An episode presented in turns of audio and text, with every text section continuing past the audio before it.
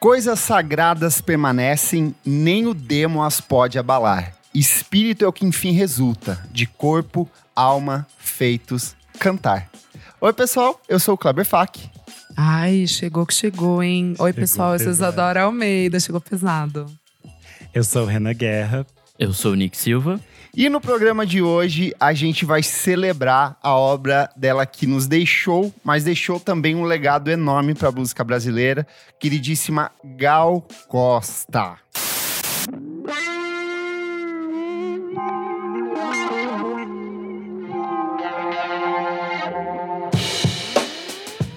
Se você tá precisando de um bom motivo para ir ao Balaclava Fest, o headliner dessa edição eu acho que é mais do que suficiente, certo? Exato, minha amiga Isadora. Nós estamos falando do Fleet Foxes, grupo de Seattle que veio ao Brasil pela primeira vez. E eu quero saber de vocês, meus amigos do podcast, qual o disco favorito da banda, dessa banda incrível que eu sei que todo mundo gosta aqui. Eu vou começar aqui porque o auto-intitulado de 2008, assim, é um trabalho sensacional. O disco de estreia da banda, pra mim, é ouro. Ele é praticamente uma coletânea de clássicos ali. É o típico disco que, quando eu ouvi a primeira vez, bateu de cara. E a gente, minha amiga Isadora, já gravou um programa especial sobre ele, né? Sim, sim, meu amigo, maravilhoso. Mas ó, vamos lá. Se eu fosse escolher um, eu acho que eu ficaria com o Crack Up de 2017, Tudo que eu demorei, né? Eu demorei pra gostar dele. Eu contei aqui já pra vocês, mas quando bateu, eu não parei mais de escutar. E tá ali nele algumas das minhas músicas favoritas da banda, como On the Other Ocean, January June, e If You Need to, Keep Time on Me, If Que you tem need até um- me. Exatamente. time Time on on me. E tem até um cover da Faye Webster que ela lançou recentemente dessa música que eu acho muito lindinho. Ai, é lindinho mesmo. Enfim, eu vou recomendar o trabalho mais recente deles, que é o Shore, que eu acho que foi um desses trabalhos que me acolheu durante esse tempo de pandemia. E o mais legal é que esse trabalho tem. Eu sou uma mulher que se acolhe, né? Esse é um trabalho que tem uma participação de muita gente incrível do mundo da música, incluindo aí o cantor e compositor paulistano Tim Bernardes na música Going to the Sun Road. E aí a gente fica naquela expectativa: será que vai rolar aquele feat ao vivo no show do Balaclava? Queremos, hein? Bom, já eu que adoro um jazz, é, acho que eu vou ficar com o Helplessness Blues, de 2011, que é o trabalho que eu, assim, amo demais. É, foi o primeiro disco que eu ouvi de cabo a rabo e, assim, bom pra caramba. Esse disco tem Montezuma, tem Grow Ocean, assim, são músicas que são lindíssimas e é impossível ouvir e não gostar. E olha só, uma das principais marcas das canções do Fleet Foxes é justamente essa relação com o meio ambiente. A gente até comentou, né, Isadora, o quanto eles Super. referenciam a natureza nos trabalhos. E essa interferência dessas paisagens naturais, da forma como os próprios personagens das músicas do Robin Pecknold meio que se relacionam com esse ambiente. Afinal, sem um ambiente sustentável, vivo e verde, muitas das canções do Fleet Foxes simplesmente, gente, não existiriam. Então, a natureza ali, ó, é parte substancial dessa obra. E por isso, gente, essa questão da sustentabilidade ela é tão importante. E a Heineken, grande patrocinadora do Balaclava Fest 2022, investe em iniciativas por um mundo mais verde e conta, meus amigos, com metas e prazos estipulados para que essas ações sejam postas em práticas e concretizadas até o ano de 2030. Então, tá logo ali, não é papinho, tem ali uma, uma estrutura, tem um planejamento botado em prática. E se você quer saber mais sobre todas essas iniciativas, gente, que inclui desde embalagens de vidro circulares e pontos de venda usando energia renovável em diferentes cidades brasileiras, acesse heinekenenergiaverde.com.br. Todas essas metas estão lá, ó, organizadinhas para vocês. Heineken no Balaclava Fest. Beba com moderação. Se beber, não dirija.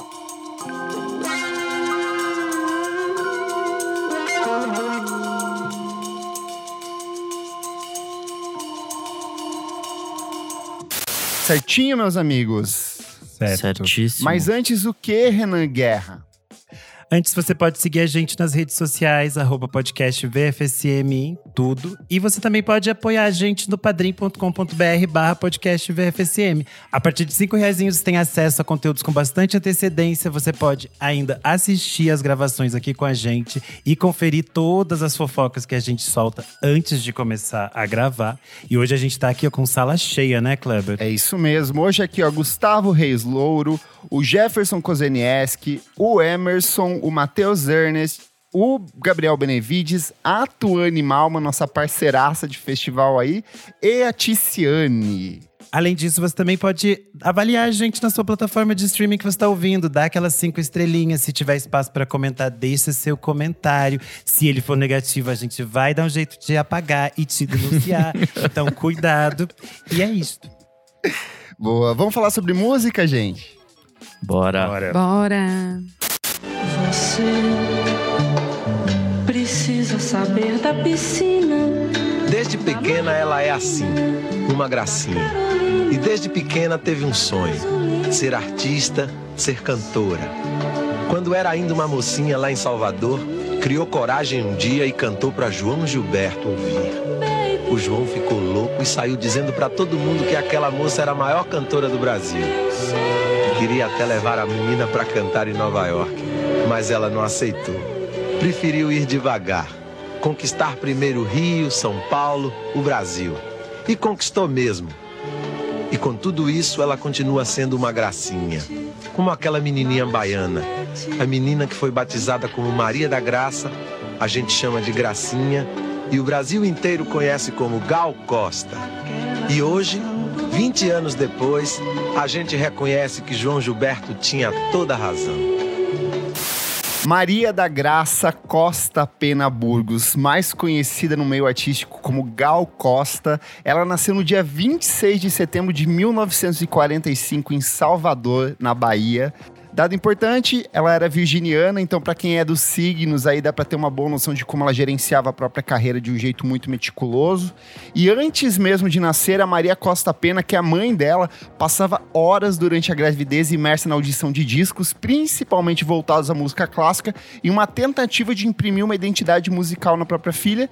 Não sei se cientificamente isso funciona, mas é o que tudo indica, deu muito certo, porque ela realmente se apaixonou por música. O pai sempre foi ausente, veio a falecer quando ela tinha 14 anos, só que isso nunca fez muita falta para ela, porque a mãe sempre foi a grande apoiadora de Gal Costa. Ela viveu até 1993 e sempre esteve muito próxima da filha. Ainda na adolescência, ela cantou, tocou violão em festas escolares e trabalhou em uma loja de discos, até que em 1958 a vida da Gal Costa foi completamente transformada quando ela ouviu no rádio Chega de Saudade de João Gilberto, e despertou uma vontade imensa de Gal Costa em se dedicar à carreira como cantora. Durante esse programa, a gente vai ter diferentes participações especiais que vão falar um pouco sobre a importância da Gal. E eu acho que, para começar, é, é, interessante a gente delinear essa relação dela com o João Gilberto. E, para isso, eu convidei o jornalista Mauro Ferreira, do G1, que vai falar um pouco para a gente. A devoção da Gal Costa ao João Gilberto atravessa toda a carreira dela e é determinante, inclusive, para a trajetória da Gal como cantora.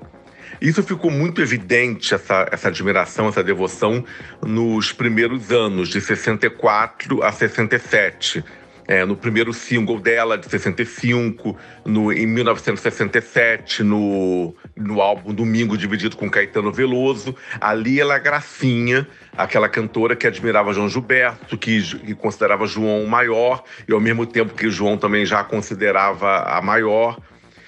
Só que Gal extrapolou essa, essa devoção. Ela, a partir de 68, virou também uma outra cantora de voz mais explosiva, mas ao mesmo tempo sem nunca ter esquecido João.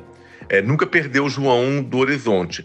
O álbum Cantar de 74 é uma volta, de uma certa forma, a, a, essa devoção, é depois de álbuns mais explosivos como Índia e o Legal de 70.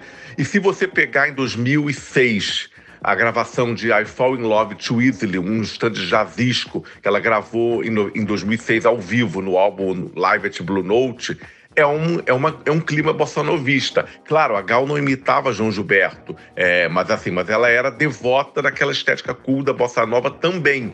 Embora ela não tenha se deixado restringir a isso, ainda bem, porque é uma cantora plural em todos os sentidos. Mas o João Gilberto realmente é o primeiro norte. Eu diria um norte que ficou, embora ela tenha ido para todas as estações, todas as formas de canto, porque por causa dentro da diversidade que pauta a discografia dela. Mas, se, mas João está sempre ali, mesmo quando não aparecia, parecia que não estava, é, João Gilberto estava dentro da alma da Gal Costa. É, eu acho interessante falar que o João Gilberto se encantou muito pela voz dela e é curioso que a Gal começou a cantar é, através de um, com a ajuda de uma panela. Essa história é muito curiosa que ela colocava uma dessas panelas grandes que a mãe dela usava para fazer feijoada na cabeça, no, tipo dentro de casa, e ela ficava brincando com a voz dela ali, ali naquele espaço que tinha essa acústica única de uma panela. E foi a partir disso que ela começou a testar timbres, a entender o que era a voz dela. Eu acho que isso colabora um pouco para ela ser a cantora que é, porque ela nunca teve uma formação formal, né? Sim. E já nessa época ela era muito amiga das irmãs Sandra e Dedé Gadelha, futuras esposas dos compositores Gilberto Gil e Caetano Veloso, respectivamente. E foi a Dedé quem, em 1963, apresentou Gal a Caetano Veloso, tendo início, assim, uma das grandes amizades da música brasileira e princípio de uma obra essencialmente prolífica. Caetano é responsável por algumas das principais composições que a Gal acabou regravando, inclusive o Recanto, que é o álbum que Isadora e eu somos apaixonados, e o Renan também. É o trabalho Sim. que ele foi inteiramente dedicado para ela, né? E aí, em 1964, ela se apresenta ao lado do Caetano Veloso, do Gilberto Gil e do Tom Zé e da Maria Bethânia no espetáculo Nós, por exemplo, que era um show de inauguração do Teatro Vila Velha em Salvador. E ela é convidada pela Bethânia para participar da faixa Sol Negro. Então, vale lembrar que nessa época, é, sem acesso a gravadoras, o teatro era o ponto de partida para muitos desses artistas, né? Antes mesmo de chegarem às rádios, né? Eu acho engraçado como desde sempre existiu essa amizade entre os quatro, Sim. né? Os cinco, na verdade. Mas.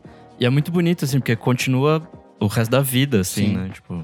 Uma coisa Uma que coisa até que alguém até- comentou no Twitter essa semana, é, e eu nunca tinha me dado conta, mas é como se fossem os Beatles, né? A gente perdeu um dos nossos Beatles ali, um dos quatro Beatles. Sim. Acabou partindo, né? Sim. Muito curioso. E eu acho que o mais, o mais doloroso disso é porque a Gal e a Betânia são mais novas que Sim. eles, né? Que os meninos. E aí eu acho que deu essa sensação de que a gente não tava. A gente não cogitava essa possibilidade dela, Dela ser a ir primeira a primeiro. morrer, É. sabe? Então eu acho que isso deixou todo mundo assim meio atordoado. Tanto que quando a notícia chegou, eu vi pela Folha, né? E eu falei, não, gente, eles erraram, erraram que nem no dia do Erasmo Carlos. Nada a ver, já já alguém corrige. E eu fiquei assim, ainda tentando acreditar que era mentira, sabe? Foi muito repentino, Nossa, eu né? fiquei muito em choque. O Nick mandou no nosso grupo, né? Eu tava trabalhando ali, fazendo um monte de coisa, deu. Nossa. Eu perdi o cara, apetite, como eu tava assim? fazendo almoço e foi muito chocante, assim, do nada, Foi né? mesmo, assim. Ah, é, e é tipo assim, era pra ela estar no festival tocando e a gente tava esperando que ano que vem ela ia tocar no Primavera. Sabe assim, foi meio que isso, assim, eu tava esperando pra ver esse Sim. show. Foi pesado. E aí, em 1965, esse grupo viaja para São Paulo e se apresenta com os espetáculos Arena Canta Bahia e Em Tempo de Guerra, ambos dirigidos pelo Augusto Boal. No mesmo ano, ainda com o nome de Maria da Graça, ela grava um compacto com duas faixas: Eu Vim da Bahia e Sim, Foi Você. E início de carreira, Gal mostra que sua voz se acomoda em diversos gêneros musicais. O primeiro disco oficial dela é o álbum Domingo, de 1967, que é uma parceria com o Caetano Veloso. E ela se revela, de fato, uma discípula fiel do João Gilberto.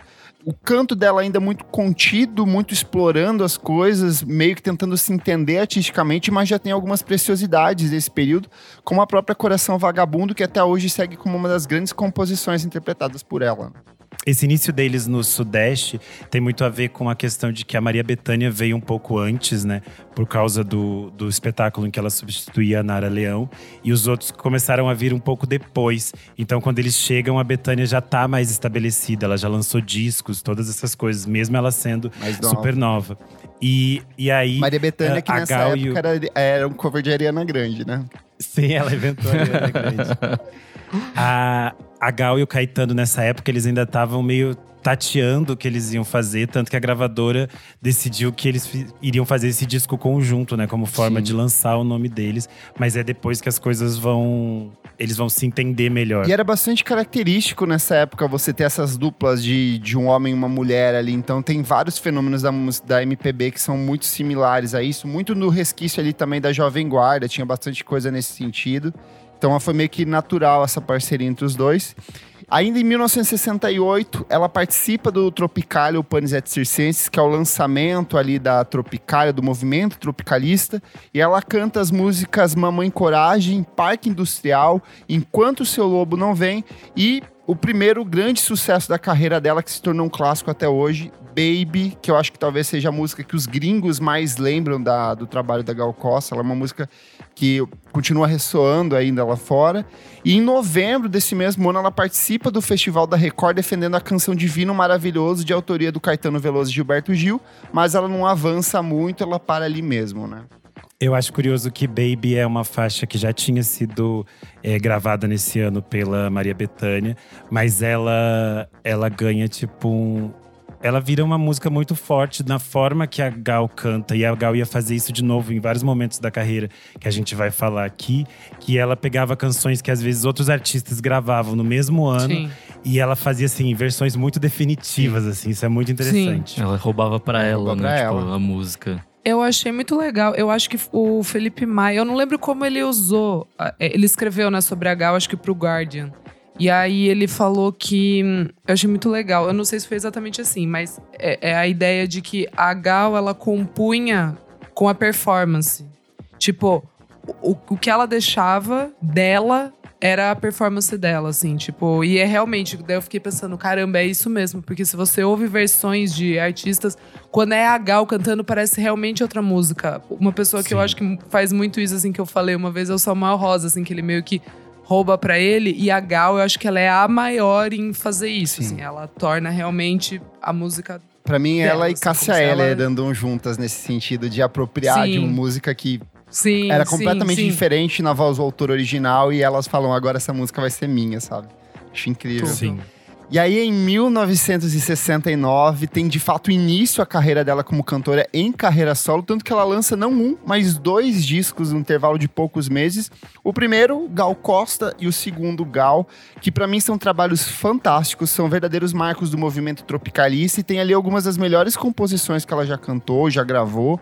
E aí eu acho que ela chega com tudo, mostrando a voz, mostrando a versatilidade, porque é um disco que vai do rock psicodélico pro samba, com uma pegada de música pop. O Gal mesmo, um disco mega psicodélico. Eu acho que a capa do Gal Costa é uma das coisas mais icônicas que a gente tem na discografia brasileira, com aquelas plumas assim, e ela Sim. olhando tipo Sim. pro horizonte, cabelinho enrolado ali, ainda mais curto.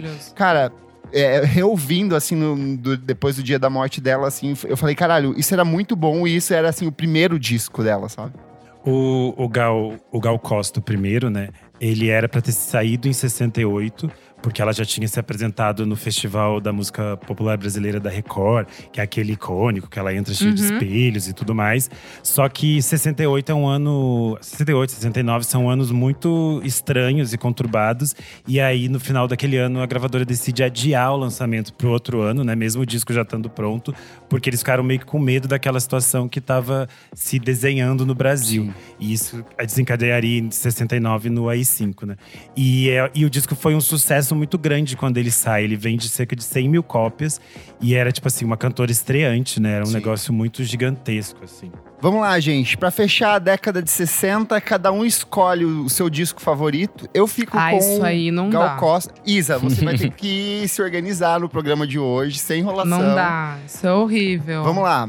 Cada um escolhe o seu disco favorito aí. Eu fico Tá. com o Gal Costa, de 1969 mesmo. O álbum de estreia. Eu acho que até hoje ele é um disco que continua muito, muito bom, muito poderoso. E que mostra toda a potência dessa mulher que ia ser ainda mais inventiva na década seguinte. É, eu vou escolher o Gal, o Gal, que a gente chama de o disco psicodélico, né? Que é aquele que ela estava inspirada pela Janis Joplin.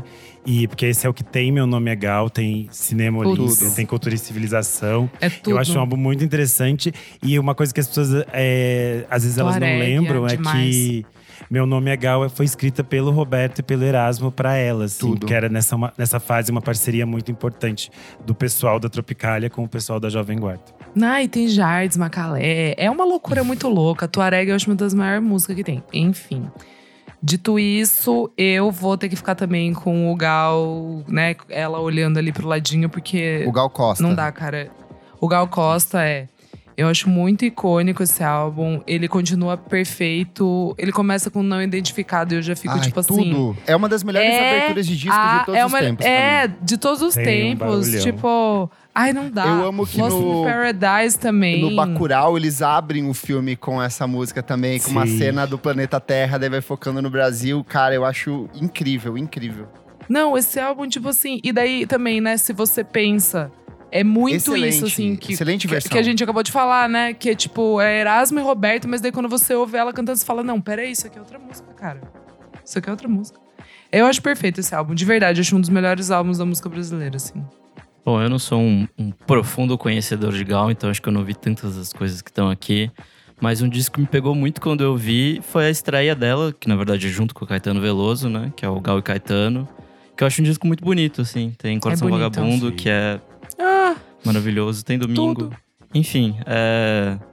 eu acho que é bem o começo dela, assim, né? Tipo, acho que ela ainda realmente tá aprendendo a usar toda a Uhum. potência da voz dela e ela vai testar isso infinitamente mais ao longo ali do final dos anos 60, dos 70 também, mas eu gosto de- dessa coisa mais singela, assim, dessa coisa até duplinha Yeah. de, sim, sim. de música, sabe? Dessa coisa Sim. bem jovem guarda ainda, assim.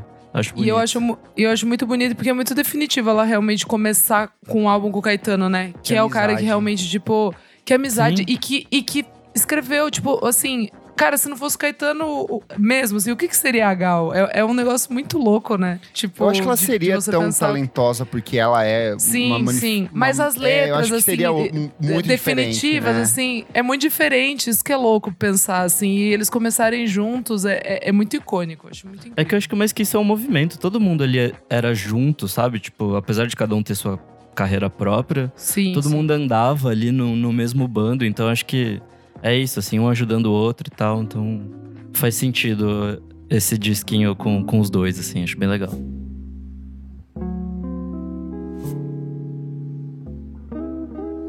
Com a ditadura militar em um de seus períodos mais terríveis, com torturas, perseguições de opositores sendo exilados, Gal torna-se representante do tropicalismo no Brasil. Lembrando que Caetano e Gil já estavam em Londres, é, fora daqui, junto com outros artistas também.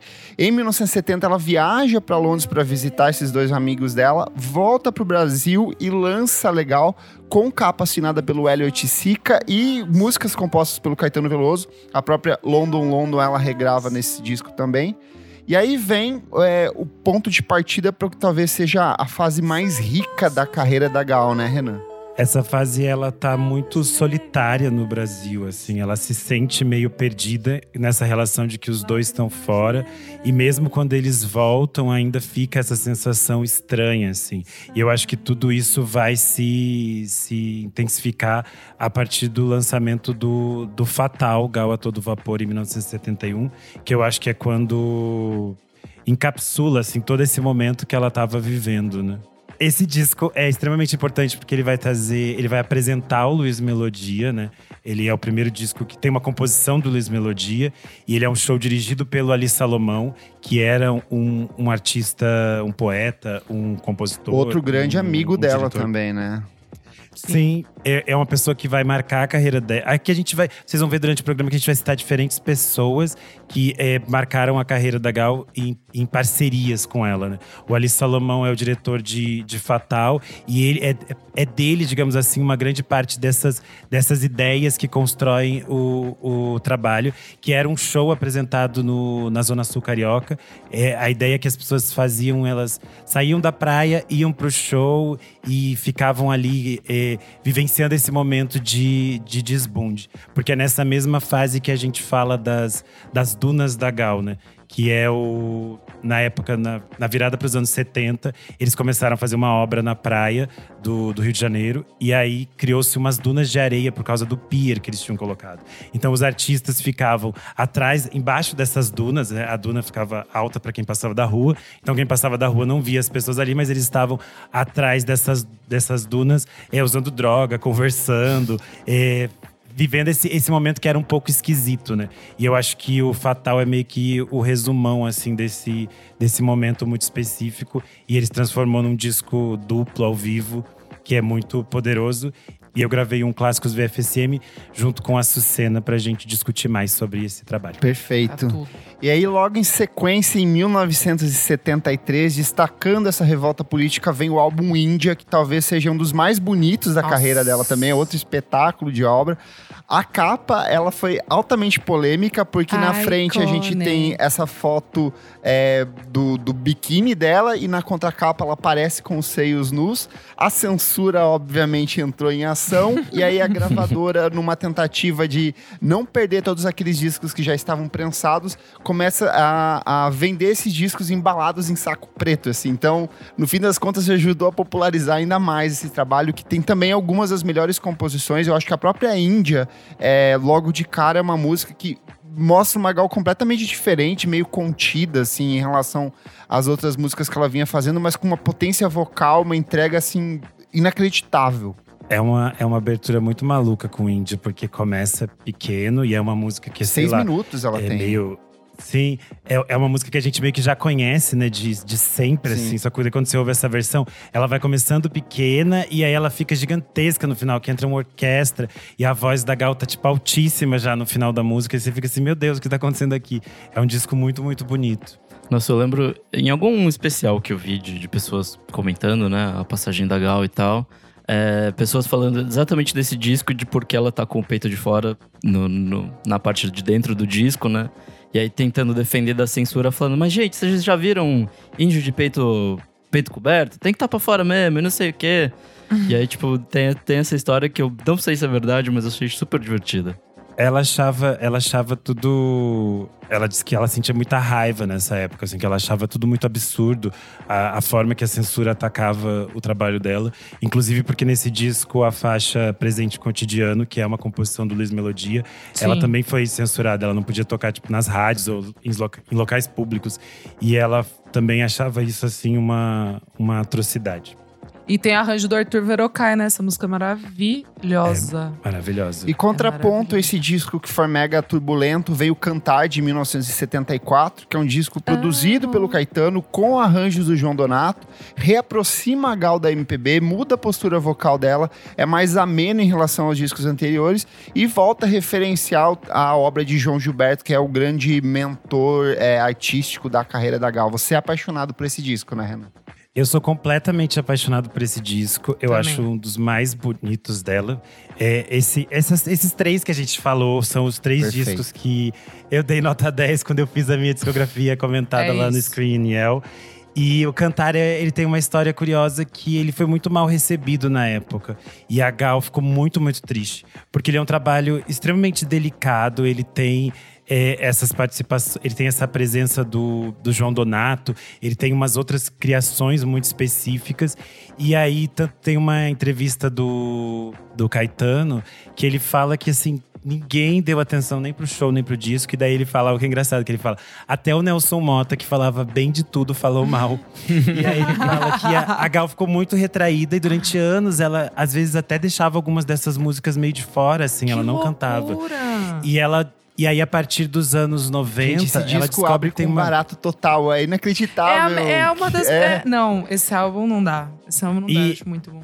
essa geração dos anos 90, ela- eles, tipo, amavam muito esse disco. E daí ela descobre que vários artistas, como Domênico Lancelotti, a- toda essa turma que andava com o Moreno Veloso, a turma do Nação Zumbi, todo mundo gostava muito desse disco. E aí ela passa meio assim a olhar de novo para esse disco e, e voltar a não ter mais esse, esse sentimento de tristeza que ela tinha. Sim, acaba se sim. tran- transformando num dos principais discos É dela. o disco né? que tem lágrimas negras, tem flor de maracujá, tem a versão dela pra Aff. Aham, tem canção que morre no ar. Meu Deus! Deus, é só, é só E essa tiro. capa é linda, Linda. linda. Essa capa é linda. linda. É uma das capas mais bonitas da Gal, na minha, Eu amo. na minha opinião. Uma das maiores alegrias da minha vida é que eu consegui comprar esse disco por 20 reais. Tudo. E aí, em 1975, Gal, Gil, Caetano e Betânia se reúnem para o espetáculo Doces Bárbaros, que dá nome ao disco homônimo que seria lançado posteriormente. E no mesmo ano, ela interpreta Modinha para Gabriela, do compositor Dorival Caymmi, que acabou se transformando na música tema de abertura do romance Gabriela Crave Canela, adaptação do Jorge Amado para a TV Globo, e que mais uma vez reforça um aspecto muito importante da, da, da Gal Costa, que é essa relação com as trilhas sonoras, trilhas sonoras de Sim. novela, de vários programas da Rede Globo nessa época, ela vira meio que essa personagem que está, era garantida, assim. Se você pegar aquelas trilhas, se você for num sebo de vinil ali e pegar um disco da época, você vai ver quase todos são ter, pelo menos uma das músicas vai ter Gal Costa ali, né? Ela era a artista que mais. É uma das artistas que mais tem músicas em trilha sonora de novela, né? Ela faz meio parte de quase todas as, as gerações. É, eu acho interessante a gente falar desse, dessa união dos Doces Bárbaros, porque a Betânia nunca embarcou no tropicalismo, né? Ela Sim. não foi nessa, nessa aula. E aí ela chama eles para comemorar esse, esse, essa idade da carreira deles, assim, que eles estavam já celebrando, que era 10 anos, porque ela tinha mudado para São Paulo nessa época. Eu acho que é um, é um momento muito importante. E eu acho que a amizade dela com a, com a, com a Gal é algo muito importante. E por causa disso, eu pedi pro DJ Zé Pedro falar um pouco sobre a amizade das duas. Faz uma semana que eu só penso na Gal, só tenho ouvido as canções de Gal e pensado em alguns momentos que eu tive com ela indiretamente, porque diretamente não foi muito legal, não foi muito quente, porque a Gal era uma mulher muito reservada, então esses meus encontros com ela não renderam é, o tamanho da emoção do que ela significava para mim. Então eu queria lembrar aqui para vocês de dois momentos significativos da, da minha vida com a Gal, né? É, a primeira, em 1969, quando ela lançou o primeiro disco, e eu ainda morava em Porto Alegre, era uma criança praticamente recém-nascida, e existia uma boate na Avenida Independência, em Porto Alegre, chamada Encoraçado Botequim um nome meio ridículo. E os meus pais eram muito amigos dos proprietários desse encoraçado botequim. Então eu me lembro de uma noite, eu devia ter 4, 5 anos. Eles me levaram escondido, imagina, de noite numa boate, antes de abrir, para ver uma projeção de slides da Gal Costa é, ao som de Meu Nome é Gal. E eu me lembro de eu criança me agarrando nas imagens da Gal na parede e aquela aquela gritaria, né, daquele arranjo tropicalista de Meu Nome é Gal explodindo nas caixas de som daquela boate. E o segundo momento, em 2001, eu na casa da Betânia, Estrada das Canoas, o sol se pondo, e a gente começou a conversar sobre a Gal e a Betânia começou a me fazer certas confissões, né? Intimidades é, dela com a Gal. E ela me disse que a Gal tinha sido um grande amor na vida dela e o quanto ela achava, por exemplo, sensual quando a Gal dirigia, que a mão da Gal no volante era uma coisa super sensual. E de repente ela pegou o violão tocou de uma vez, assim, sem olhar letra, nada, a canção A Última Estrofe, uma canção de 1932, que era do repertório do Orlando Silva, e que a Gal misteriosamente tinha acabado de lançar na semana passada e que eu tenho certeza que a Betânia não sabia. Ou seja, realmente Betânia e Gal era uma simbiose, era uma era uma coisa muito forte, misteriosa que a gente não conseguia decifrar. Essa é, esses são dois momentos de Gal que eu gostaria de lembrar e passar adiante aí para vocês. Viva Gal Costa! E aí, menos experimentais, vem os álbuns Gal Canta Caime. Esse também tem o vinil que eu paguei 15 reais, maravilhoso. Esse foi um hit. Foi um hit. Os dois álbuns seguintes são Caras e Bocas, de 1977, o Água Viva, de 1978, que eu amo. Eu acho a capa do Água Viva talvez a minha favorita da carreira da Gal. Não sei porque eu acho Ela tem umas capas muito, muito, linda. a babada, estética né? dela é perfeita. E no Gal Tropical de 1979, é, vem de novo essa fase mais acessível, mais comercial, mais é, pontuada pelo diálogo dela com diferentes ritmos da música brasileira, fechando assim a década de 70 em uma sequência de discos espetaculares. Nossa, eu acho surpreendente a- quantidade de discos que ela lança. É quase um por ano, assim, tipo. Tá, tá, tá, tá, tá, tá, tá. A mulher trabalhou. E só discão, né, no fim das Trabalhou. contas. trabalhou. É. É muito. Ela não parava, né? Também era um, era um costume dessa fase. Eles Sim. lançavam um por ano, e Sim. às vezes até mais. De do Caras e Bocas, eu acho interessante falar que é, é um disco que mais uma vez acontece que a gente falou dela roubar uma faixa e virar uma faixa que é dela. É o caso de Tigresa que tá nesse disco. Uhum. Ai, Porque sim. nesse mesmo ano ela foi gravada pelo próprio Caetano Veloso, pela Maria Bethânia e pelo Ney Mato Grosso. Mas Tigresa é, tipo assim, uma das músicas mais fundamentais do repertório da Gal. E é, é muito simbólico que esteja nesse disco. E esse disco também é, é o disco que apresenta a Marina Lima. Ela escreve a canção Meu Doce Amor, é a primeira canção da Marina Lima que é gravada. E ela e a Gal teriam uma relação, digamos, turbulenta. Então vocês busquem as fofocas delas. Boa. pra fechar a década de 70, cada um escolhe um disco aí. Nossa. Renan, o que, que você escolhe? Esse, esse é o mais difícil de todos, e mas eu vou ficar com Índia, porque eu acho um disco muito, muito perfeito. Assim, Perfeito. a, a grandeza dele, as músicas, a versão dela de volta, é, tudo.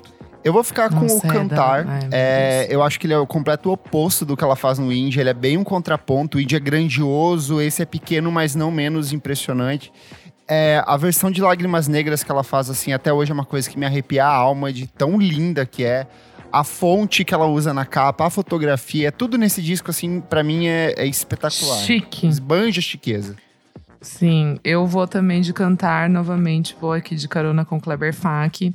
Flor de Maracujá, eu acho uma coisinha Nossa, assim lindo. de Deus, tipo, e eu consigo, juro, eu consigo entender que é muito João Donato e Gil, mas assim, é a Gal. É muito louco quando você para pra ouvir a música, assim, dá pra ver que, sei lá, que eles estavam pensando nela. Acho que é isso, assim. Acho que, tipo, eles meio que estavam pensando nela pra, pra fazer a música. Não sei, me, me traz muito isso. E também é o irmão do, do João Donato, né? Escreveu essa música. o- acho que é o Lisias. Que ele escreveu também essa, essa faixa. Eu acho muito linda, eu gosto demais e não tenho o que falar. Tipo, Barato Total, acho uma das maiores músicas Perfeito. do Brasil. E abrindo, então, tudo. O que, que você pega aí, Nick? Bom, eu, eu ficaria entre Doces Bárbaros e Fatal, mas depois de ouvir o Clássicos que o Renan gravou, eu não consigo não escolher Fatal, porque foi um programa que eu gostei demais de, de ouvir, assim. Eu, de fato, não conheço muito de, de Gal, assim, então ouvir o Renan e a Sucena falando sobre, tipo, sobre todo o contexto do disco e tal, foi legal demais, então já virou meu, meu favorito dos anos 70. Ai, aí. é um disco tão lindo. Essa, esse, essa fase 70 foi muito difícil escolher. Sim. É, é- é muito disco bom e a capa do, do- A gente falou das capas que são todas muito icônicas. A capa do Fatal, esse vermelho escancarado, pra mim é uma das coisas É tão lindo. marcantes, sabe? Eu acho E é um disco duplo, Duplo. né? Ele abre, ele é lindo. Eu vi esses o dias pra primeiro disco 300 duplo reais. da música brasileira. Quanto, amigo? Tava Duze- 300 reais. Caralho. É versão antiga ou versão nova? Prensagem É, o- o- nova? É antigo, Ele não não, foi tem relançado. desse aí. É. Não, sa- não foi relançado? Não. Uma pena. Caceta. Ai, nosso ouvinte Gustavo Reis tem o disco, ó. Quem quiser ir na casa dele roubar, já sabe.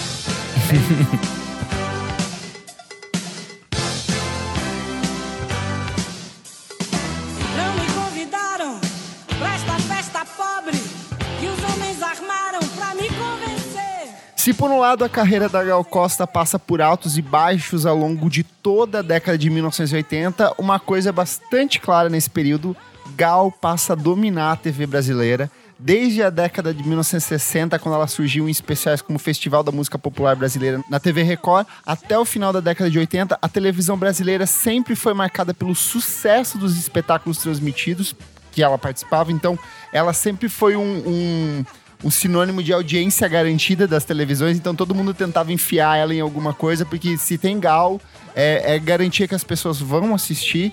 Então ela participa desse especial Mulheres 80 na Rede Globo, que é um dos momentos mais marcantes da Rede Globo nesse período, que era um, um programa que exibiu uma série de entrevistas e musicais cujo tema era o papel da mulher na sociedade e várias discussões sobre o, o aspecto feminino e apresentações que, que envolveram Maria Bethânia, Elis Regina, Fafá de Belém, Zezé Mota e Marina Lima.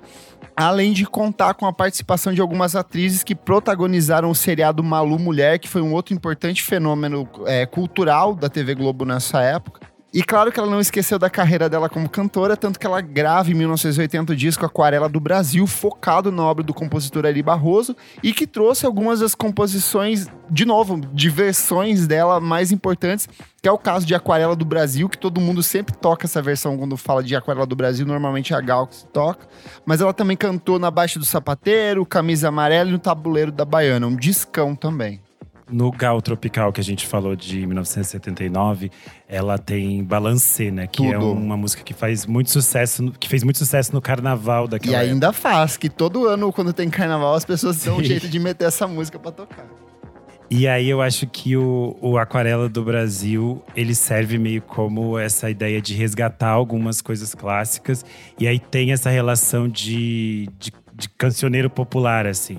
E eu acho que a partir do Aquarela do Brasil, a gente vai ter, assim, uma série de coisas é, de muito, muito sucesso popular dela. E ela se transforma nessa cantora de rádio mesmo. Porque nos anos 70 ela era a cantora do desbunde, do tropicalismo, essas coisas cabeçudas. E aqui nos anos 80 ela vira uma cantora muito popular, assim, que todo brasileiro escuta em algum momento. Eu acho que isso fica bastante marcado no trabalho seguinte, que é o Fantasia, de 1981, que foi um trabalho recebido de forma bastante negativa pela crítica, mas foi completamente abraçado pelo público, porque ele trouxe alguns dos principais sucessos da Gal na década de 80, caso de Meu Bem, Meu Mal, Massa Real, Açaí, Faltando um Pedaço, O Amor, Canta Brasil e Festa de Interior.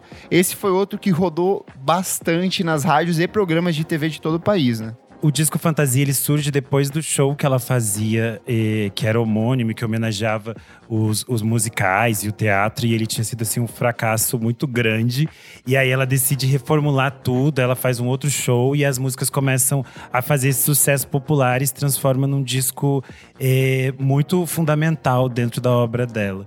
E curiosamente, além de ter, tipo, milhões de, de hits, como Festa do Interior, por exemplo. É, uma das músicas que eu mais gosto desse disco é Estrela Estrela, porque é o disco que ela lança o Vitor Ramil, que vocês sabem que eu adoro. E, e é uma versão muito, muito linda, porque é só a voz dela e no fundo é a voz do Zé Luiz e dela mesmo, fazendo a base, digamos assim. E termina o disco de uma forma assim muito linda. Perfeito. E depois de um especial com o próprio nome dela, que era o Maria da Graça Costa Pena Burgos, que foi exibido pela Rede Globo e foi um outro enorme sucesso, ela grava mais um disco em 1982, que é o Minha Voz, que foi outro grande sucesso e que trouxe músicas como Azul e Dom de Iludir. E em 1983, ela que não para, ela vem com mais um sucesso comercial, que é o Baby Gal. Esse também é outro grande sucesso dela na década Nossa, de 80. Esse é brabo. Até o nome Baby Gal é uma coisa que Baby meio que- Girl. que Baby Girl. Criou uma imagética em cima disso ali e trouxe músicas como Eternamente, Mil Perdões, Rumba Louca, além da regravação de Baby, que acabou se transformando em uma das músicas mais tocadas dela na década de 80. Essa versão tem a- o acompanhamento do Roupa Nova, e eu acho que é essa fase aqui é um, um momento bem específico que a Gal vai estar envolvida com todos esses, esses produtores de sucesso dos anos 80. Então ela trabalha com o Michael Sullivan e o Massadas, ela vai trabalhar com o Mariozinho Rocha. Então eles têm uma. É uma, é uma época bem. É uma década bem caótica. Ela grava muita coisa e ela faz muito sucesso, mas nem tudo é bom. É verdade. Mas eu acho o Baby Gal talvez um dos, um dos mais redondinhos, assim. Ele é muito interessante, porque ele tem todos os maneirismos dos anos 80, mas ele, é, ele ainda é muito bonito e ele fica bem fechadinho. Nossa, mas também é impossível ficar mais anos 80 do que gravar com roupa nova, né? Meu Nossa, Deus. total. E aí, em 1984, ela deixa a Philips e ela assina contrato com a RCA, onde grava o disco Profana, que talvez seja o melhor dela aí na década de 1980, ou mais. É, Eu não gosto. não gosta? Ô! Louco. Pensei não, que você gostava. Eu acho muito bagunçado. Eu amo a música profana. Ah, tá. e, e eu gosto de algumas coisas, mas dentro eu acho assim uma bagunça que eu fico assim, meu Deus. Mas é outro que tem uma capa altamente icônica e trouxe músicas capa é muito boas. Por exemplo, Chuva de Prata, que talvez seja outro. É outro grande sucesso. É mais um grande sucesso da Gal Costa na década de 80. E Chuva de Prata talvez seja. Só perde pra. Sei lá, pra domingo, no nível de coisas que ela foi mais execrada pela crítica, assim, porque é muito cafona Chuva de Prata, gente. Eu gosto da música, mas é cafona, tem roupa nova, é exagerado, é tipo assim. Inclusive, as músicas com. Camp, É, né? várias músicas desse disco no Spotify não estão não tão lá ainda por conta de direitos e por ser compartilhada com os outros artistas, elas não estão nas Sim. plataformas de streaming. Eu acho que se esse disco fosse inteiro nessa pegada new wave de da música profana, eu amaria, mas dentro ele é do nada ela mete um forró e daqui a pouco ela tá fazendo outra coisa, um- uma marchinha. É, enfim, uma confusão, mas é, é interessante. A Mulher Não Para, em 1985, ela grava o disco Bem Bom, que teve sucessos como Sorte, cantado em dueto com o Caetano Veloso, e Um Dia de Domingo, que é um baita de um dueto com o Tim Maia, e também mais um grande sucesso da Gal Costa na década de 1980. Domingo é Sullivan e Massadas. Ela foi mais uma vez execrada, mas fez muito, muito sucesso. E é um disco. O vinil é lindo. Ela. Ele abre, assim, então você vê ela de corpo inteiro, ela tá com um vestido meio de vinil, assim. Essa é a fase que ela tava, assim, muito, muito sensual. É o ano que ela posa nua pra revista Status, essas coisas todas. E eu acho esse um disco que tem, tem seus. Ele também é meio bagunçado, porque é isso, eles misturam muita coisa, mas tem faixas incríveis como Sorte, Acende o Crepúsculo, Musa de Qualquer Estação, que eu acho assim uma das coisas mais lindas e que é uma parceria do Antônio Cícero com a Marina Lima. Perfeito. E como que ela fecha a década de 80, Renan? É, o final da década de 80 é uma fase complicada pra ela. Ela lança o Lua de Mel como o Diabo Gosta, que é super mal recebido. Ela detestava esse disco. é, até em entrevistas, às vezes, ela fingia que esse disco nem existia. E eu acho um disco bom. Ele é super exagerado mesmo. Ele é super anos 80, mas eu acho assim, a voz dela tá muito bonita e ninguém conseguiria cantar tão alto como ela consegue nesse disco. Ela grava várias canções do Lulu Santos nesse, Sim. nesse trabalho e ela até resgatou algumas delas nos últimos shows, tanto que ela começou a cantar Arara em alguns shows e tudo mais. E aí, ela vai fechar esse período com um dos grandes sucessos da carreira dela, que é a versão de Brasil, né? Que é a faixa do Cazuza com o Nilo Romero e Jorge Israel.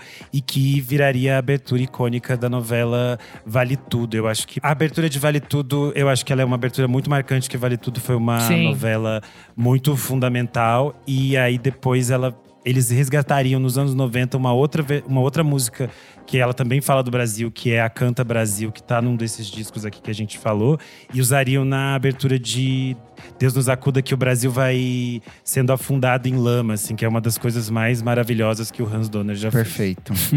e pra fechar a década de 1980, em 88 ela recebe o prêmio Sharp de melhor cantora da música brasileira, mais que merecida, afinal a mulher trabalhou incessantemente esse período todo. E aí eu pergunto aqui, qual é o disco favorito de vocês da Gal Costa na década de 80? Eu sou o Camp e eu vou ficar com Lua de Mel como o Diabo Gosta. É, Ela é é uma capa linda. Ela não está de. Ela não mostra o rosto, o que também é uma coisa muito rara. Eu acho que talvez seja o único que ela não mostra o rosto. O Indie ela não mostra também. Esse disco eu vi no, Ah, é no Sebo esses dias por quase 300 reais já. Meu Deus. Porque ele virou. Ele virou. Objeto de culto. Virou objeto de culto da gente que é fã da Gal Costa. e, e eu acho um disco lindo, apesar de ela não gostar. Eu acho. É talvez aquele que eu mais escutei dos anos 80, assim, de cabo a rabo. Eu vou ficar com fantasia, porque tem Meu Bem, Meu Mal, tem Açaí, tem Estrela Estrela, tem muita coisa bonita rolando dentro desse disco. A capa é um. Vou mostrar meu É peito, não linda. vou, vou mostrar meu peito, não vou. Tipo, aquele, aquele Linda. mistério ali. Fantástica Sorrindo. demais. Ai, ai. Ixi, essa é meio dificinho. É. É difícil, porque tem umas bombas, né? É, então é. mas, mas, tipo assim, é que eu acho que va- va- vaca profana eu acho uma. é uma das coisas mais iconic ever. E eu lembro muito da minha mãe cantando. Sempre essa música Cantava, gritando, ela cantava imitar pra a Gal. Isadora dormir. Exato, é- era a musiquinha de Niná, zoeira. Não, mas a minha mãe sempre gostou de tentar imitar a Gal, é engraçado. É... Ai, gente, eu acho que eu vou de Baby Gal, porque eu acho muito chique. Eu acho essa capa tudo! E tem várias músicas lindas, Tudo. Sutis Diferenças, eu acho tão bonita. Nossa, ele- Sabe assim? Então acho que eu vou com esse. Eu acho que eu vou com a Isa, vou seguirei com, com a relatora aqui, porque acho que na verdade foi o único que eu ouvi. Então, Tá. vou com esse. Boa.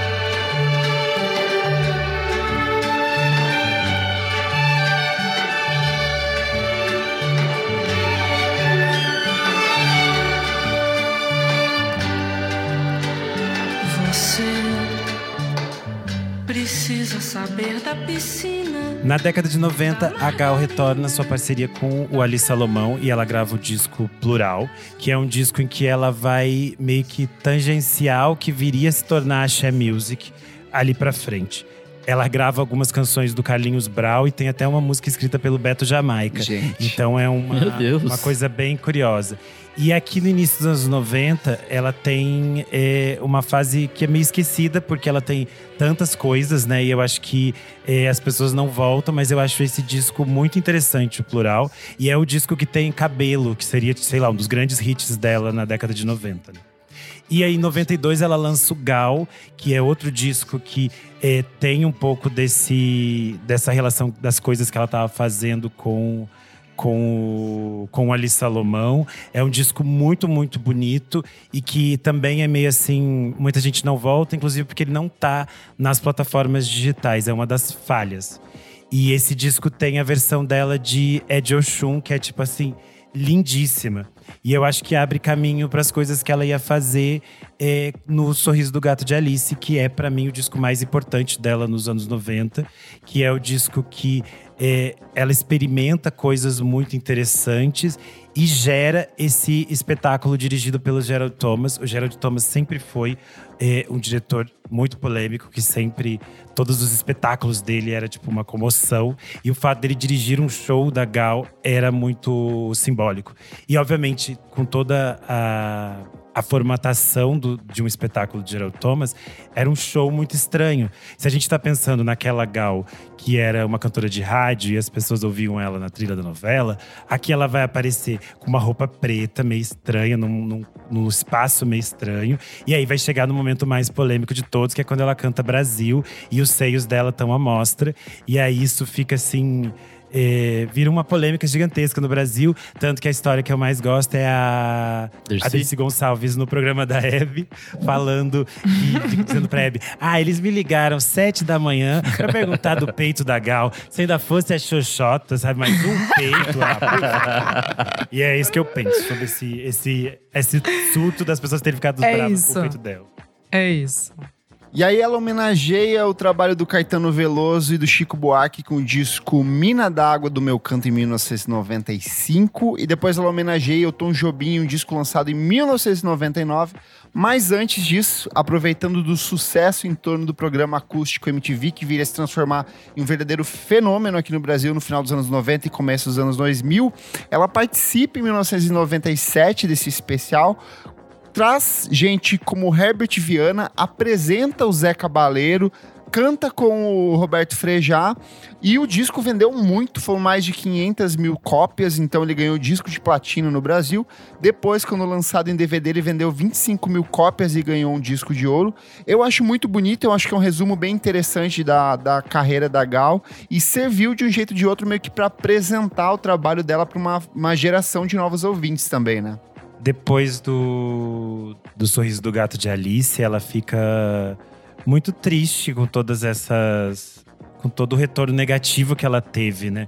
E aí a gente vê isso no acústico, a gente vê na própria escolha da roupa dela, como ela tá mais assim, ela já não é mais a mesma Gal de antes, com aquelas coisas que ela fazia antes. E tanto que a gente vê que esse lookinho dela no, no acústico é meio que ela vai passar a usar dali pra frente, né? Meio que uma estética nova Sim. da Gal. E eu acho esse acústico muito, muito bonito, assim. E ela vai resgatar coisas que realmente as pessoas não conheciam, porque tem coisas que às vezes estavam perdidas na muito lá atrás e nessas coisas de Na época a gente tinha mídia física, né, gente? As pessoas não O tinham acesso acesso não a todas tão as fácil. coisas. É, então ela vai resgatar muitas coisas e daí vai vão ter versões muito bonitas assim nesse disco. Uma pena que ele não tá nas plataformas de streaming. É, vários acústicos foram relançados recentemente sem o nome Acústico MTV por conta da questão de direitos autorais, mas esse ainda não, não chegou. Uma pena. E é um acústico muito bonito e eu acho que marca essa marca de uma forma muito interessante essa relação dela com esses artistas jovens dessa, dessa geração dos anos 90, que é uma geração que a gente tem é, um- uma, uma gama grande de artistas novos que surgem né, e se transformam em grandes nomes da, da MPB. É, na quinta, um dia depois da, da morte da Gal, eu conversei com a Zélia Duncan, que é uma artista bem importante dessa geração, e ela falou um pouco sobre a importância da Gal para ela e perante esse, esse ofício que é ser cantora de MPB. Ouve aí. Difícil responder, mas estou aqui pensando que a importância de Gal na vida, na música brasileira, é a importância de Gal na nossa vida, né? Na, na, na cultura como um todo, na cultura como, como atitude. Acho, não sei, a Gal, nem estou falando ainda da voz, mas a presença dela na música brasileira e na cultura brasileira é, foi foi de uma, de uma coragem muito grande. Né? Claro que uma pessoa é sempre a conjuntura onde ela se encontra. Mas, sei lá, no, no caso da Gal, né, desses baianos aí, dessa geração, parece que eles fizeram a conjuntura também, né?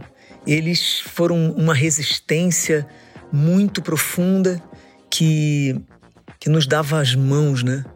Que, que não deixavam a gente cair como cantora, assim, ainda tô bastante desnorteada e, e triste, porque é realmente como perder alguém que, que te aconselhava, sabe? Alguém te, que te, te mostrava sobre o canto, sobre o que você escolheu como seu ofício, de uma forma muito inteira, muito muito perfeita dentro da imperfeição que é o ser humano. Eu acho que a Gal atingiu uma espécie de perfeição né, em, em vários álbuns, em, em num período, é, um- um- uma, uma expressão vocal muito rara, muito rara. Ontem foi um dia, ela se foi ontem, né? Foi um dia difícil, foi um dia de que eu recebi mensagens de várias colegas e mandei várias mensagens também. Foi um dia de entrar em casa e botar o disco correndo, como, como se fosse a maneira de dizer: não, ela não morreu. Uma pessoa que cantava Minha Voz, Minha Vida não vai morrer. Pra fechar a década de 1990, rapidinho, cada um escolhe o disco. Eu vou ficar com o acústico MTV porque eu acho um acústico maravilhoso. Eu também vou de acústico. Sim, também. Eu vou de O Sorriso do Gato de Alice. conceitual. Eu acho esse Artista. Eu acho esse disco incrivelmente lindo. Mãe da Manhã, Alcohol, Errática são lindas. E Nuvem Negra foi a música aqui de casa na, na pandemia. Tanto que a gente se ouve e chora. Então é isto.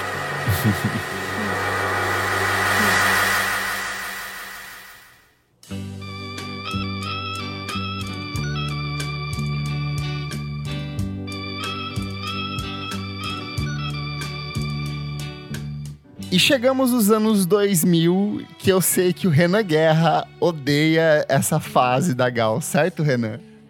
Essa é a fase que eu falo que ela tá presa no piano bar do Manuel Carlos. E é uma fase que ela vai gravar. Ela vai meio que voltar nessas coisas de bossa nova. Ela é uma cantora apaixonada pela bossa nova.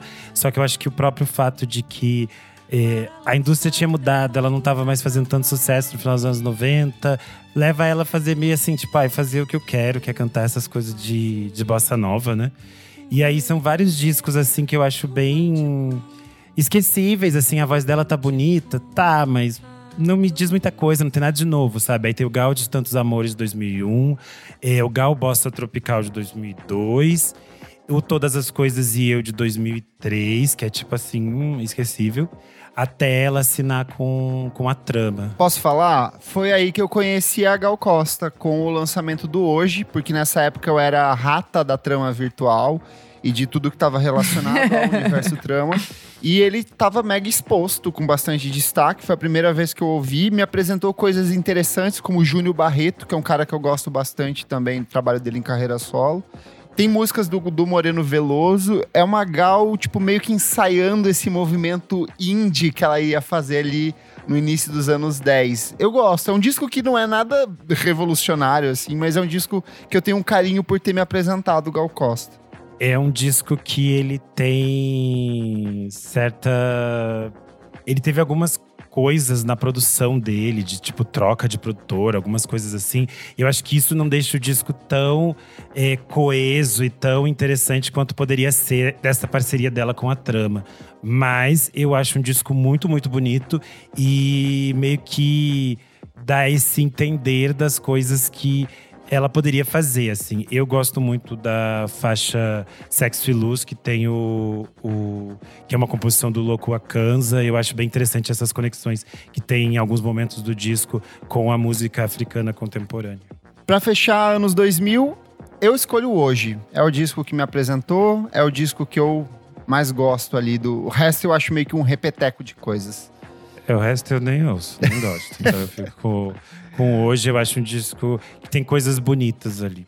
Ai, gente, eu dessa época eu confesso que tipo, Se vocês nossa, não ouviram É, ninguém, vai não- ficar não se preocupem, não, gente. Porque não, é, o resto, eu não, vocês eu podem ter ouvido ouvi. trilha de novela Isso, mesmo, que é. essas É. coisas entravam. Exato. E aí, ao todo ali. Por todos os milagres. Portos Milagres! Pode crer! Tinha que ser aqui. Então, Estragou. Azedou. É... Nossa, credo. Eu tava ouvindo aqui, por causa da pauta, esse, bo- esse bossa tropical, né? Assim, Não Entendeu? tinha É uma- descascando cebola é pra um preparar disco o é, almoço. é um disco disco, é Foi um lançado. disco. É Mas, tipo assim, a- Lançado, boa. Não faz, foi lançado. Não fazia ideia que tinha um cover de epitáfio, tá ligado? De, de Nossa, Deus. que horrível. Nunca Amiga, do, do final dos anos 90 até o início dos anos 2000, ela vai cantar músicas maravilhosas que, tipo assim, ela poderia ter feito a música existir. Sim. E ela simplesmente. Eu não sei o que aconteceu aqui. Porque, por Sim. exemplo, num lado tem um dos anos 90 que ela grava. É, é Adriana Calcanhoto, e poderia ser lindo, Aham. e fica, tipo Sim, assim, sim. a coisa mais esquecível que ela já fez. Eu não Que sei o que tava coisa. acontecendo, ela tava Que meio. coisa. Sim, não, é momentos, né? Momentos. Mas enfim, daí eu ouvi esse assim. Tem, um- tem uns covers interessantes por ali. Eu acho que eu ficaria com esse, por isso. É, eu, eu, eu não saberia opinar, eu não ouvi Não nenhum sabe desses. opinar. Pula.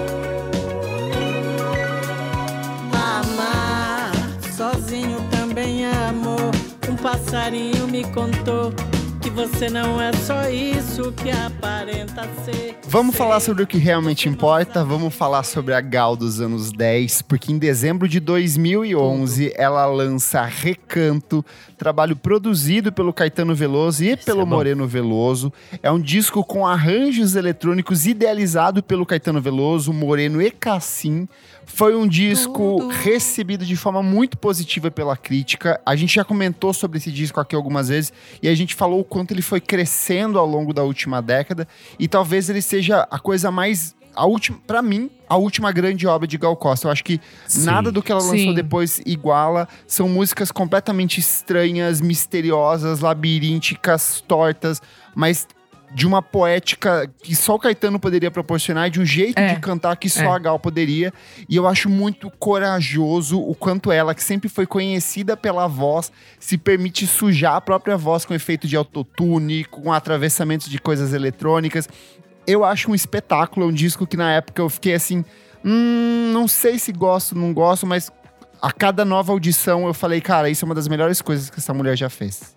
É um disco meio gélido de cara, assim. Ele é meio Super. estranho. Super. E acho que por isso ele fica meio desconfortável no início e é. Mas eu acho que isso que também é sedutor, assim, porque mostra que ela tava é, muito potente ao criar essas coisas. E eu acho que é um disco que cresce ainda mais quando vai pro, pro ao vivo, né? Que ela Sim. vai lançar em, em 2013 o Recanto Foi a primeira ao vez que eu vi ela ao vivo. Foi com essa turnê. Ai, tudo. Foi maravilhoso. É uma turnê maravilhosa, né? Ela é. Eu vi a turnê, Ela tá aí. amigo, e eu vi na virada cultural ela tocando esse repertório. E foi uma das coisas mais bonitas que eu já vi na minha vida, assim. Foi avassalador. Boa. Esse, esse, esse ao vivo é muito bonito. Ela resgata algumas coisas da, da, do repertório dela, como da maior importância, e Mãe, que eu acho uma faixa maravilhosa.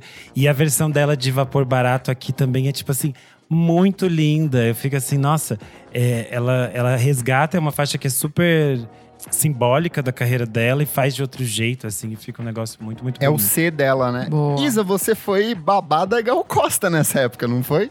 Gente, olha isso. O último VMB, que, que existiu, né, no caso. Eu fui, eu lembro que foi assim, confirmou que ia ter o show da Gal Costa. Daí todo mundo na MTV, nossa, vai ter o show da Gal, porque era uma coisa que todo mundo queria muito, tá. E eu, estagiária lá de boa. Aí eu lembro que, tipo, tá, a reunião ali, né, do artístico, e eu era de- desse departamento. Aí, tá, vai cuidar de não sei quem, vai cuidar do Racionais, ah, ah, desse aqui, ah, desse artista, ah, é, é, Neymar. Daí todo mundo queria saber quem vai cuidar da Gal. E eu tava ali de boa, porque eu- era o primeiro VMB que eu ia trabalhar. Então eu tava ali de boinha, esperando ali que eu ia cuidar, sei lá, de alguma bandinha, sei lá, de alguém ali, de boa. Aí meu chefe na época, o Lever, falou assim: Izão vai cuidar da Gal. Aí eu lembro que todo mundo ficou olhando assim pra mim. Daí eu, hã? Aí eu, não, a Isa vai cuidar da Gal. A Isa, a Isa é boa, a Isa vai cuidar da Gal. Eu, eu, eu, eu, tipo, compro isso daí. A Isa que vai cuidar da Gal. Aí, beleza, cheguei lá. Gal maravilhosa, sua produtora ali. E aí eu, tipo, não sabia, né? Ai, a senhora, você, Dona Gal, como é que faz, né? Aí eu só, tipo, falei ali com a produtora dela, deu um oi, assim, pra mim. Mas aí, sabe, assim, tipo, super diva no sentido de, tipo, ai, cheguei aqui, cadê meu camarim? Quero ficar sentadinha de boa, em paz. Aí, beleza, tudo certo. Aí, na, daí levei ela fazer o ensaio. O Pedro Baby tocou o Domênico. Fiquei quase chorando ali no- na passagem de som. Foi tudo. Ela cantou Neguinho. Foi tudo, os arranjos ao vivo, perfeito. Aí, levei ela de volta lá pra área do camarim. Aí, eis que vem. Eu vi ela conversando com a produtora assim. Daí, a produtora vem assim, tipo...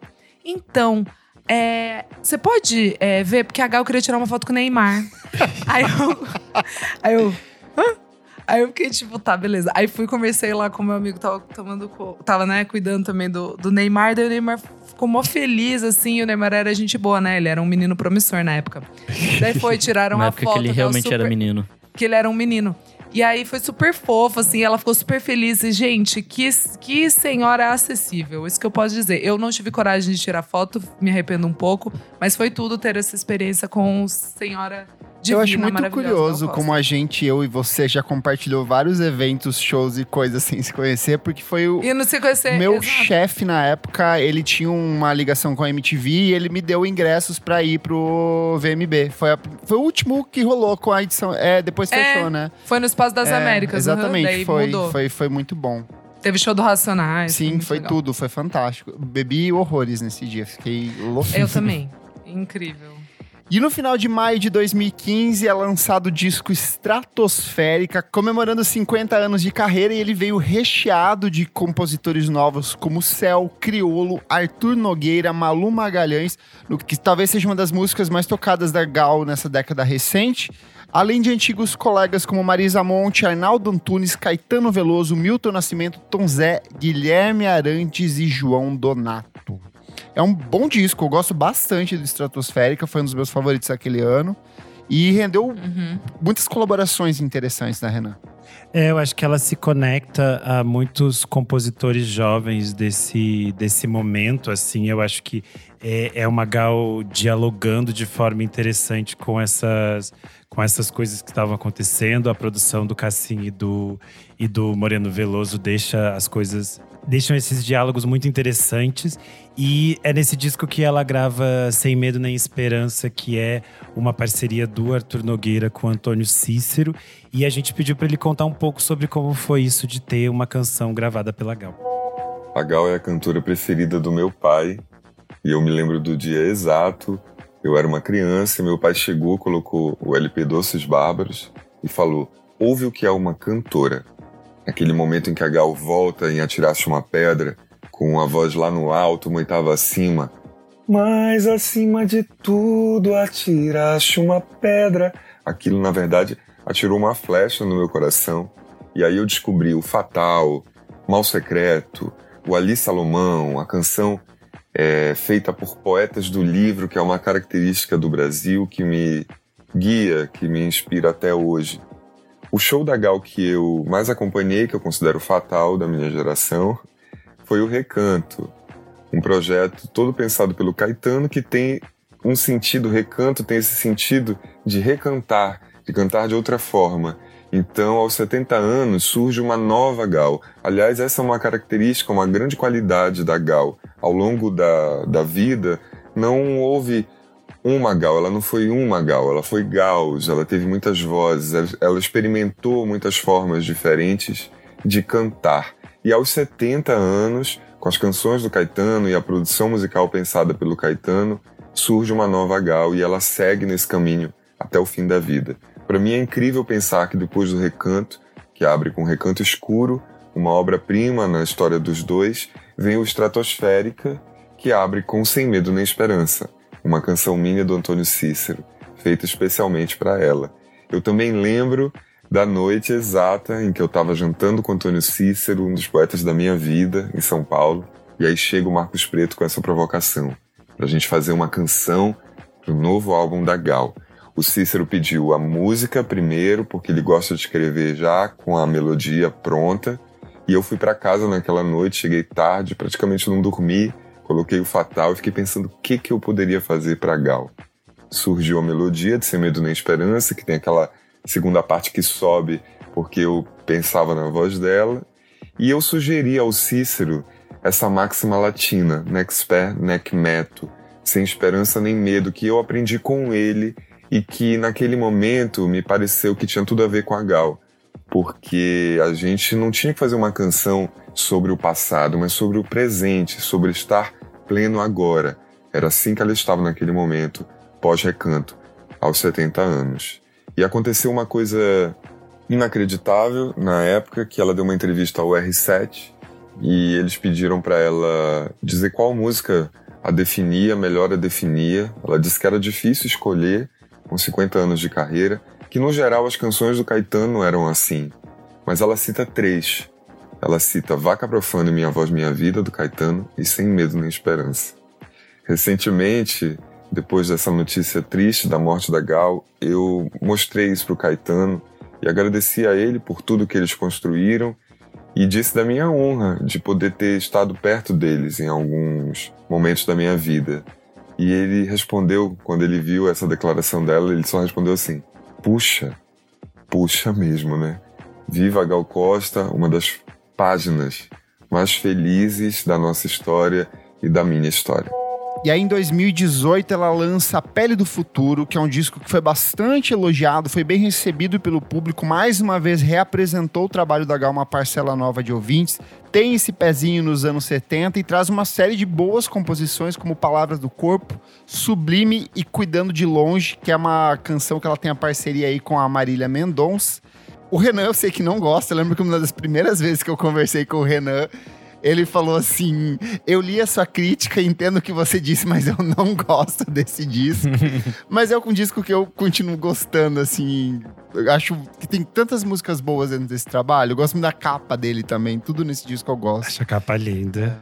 Eu gosto muito de Sublime, acho uma faixa Nossa, linda. Pezão nos anos 70, E acho delícia muito essa. É, e é curioso, né? Porque ela já mete esse pé na, na- nessas, nessas coisas que depois, ali, 2019, 2020, virariam super tendência. nossa que todo Jessie Ware. tentar colocar. é. E, e é curioso, é que, sei lá, a parceria dela com a Betânia, que me soa estranha. Ai, amigo, sempre eu fico choro assim. toda vez que eu ouço essa. Essa música me toca de um jeito que eu nem sabia que eu Sei. tinha sentimentos. Eu acho, a música, eu acho a música linda, assim, a composição, e acho, mas sei lá. Enfim, mas não acho um disco, não acho nem, nem perto de ser um disco ruim, nada disso. É que eu acho que ali em Recanto ela, ela colocou o sarrafo É. lá em cima, né? E aí fica difícil depois, mas não acho nada que ela faz do final, assim, não acho as coisas ruins. Eu só acho que é, é isso que eu falei. Ela estava num nível muito alto. E eu acho que é, e é importante frisar que a Pele do Futuro marca esse encontro dela com o Marcos Preto, que vai ser uma parceria fundamental no trabalho Sim. dela até o final do, da vida dela. Tem produção do Pupilo esse disco, eu acho muito bonito também.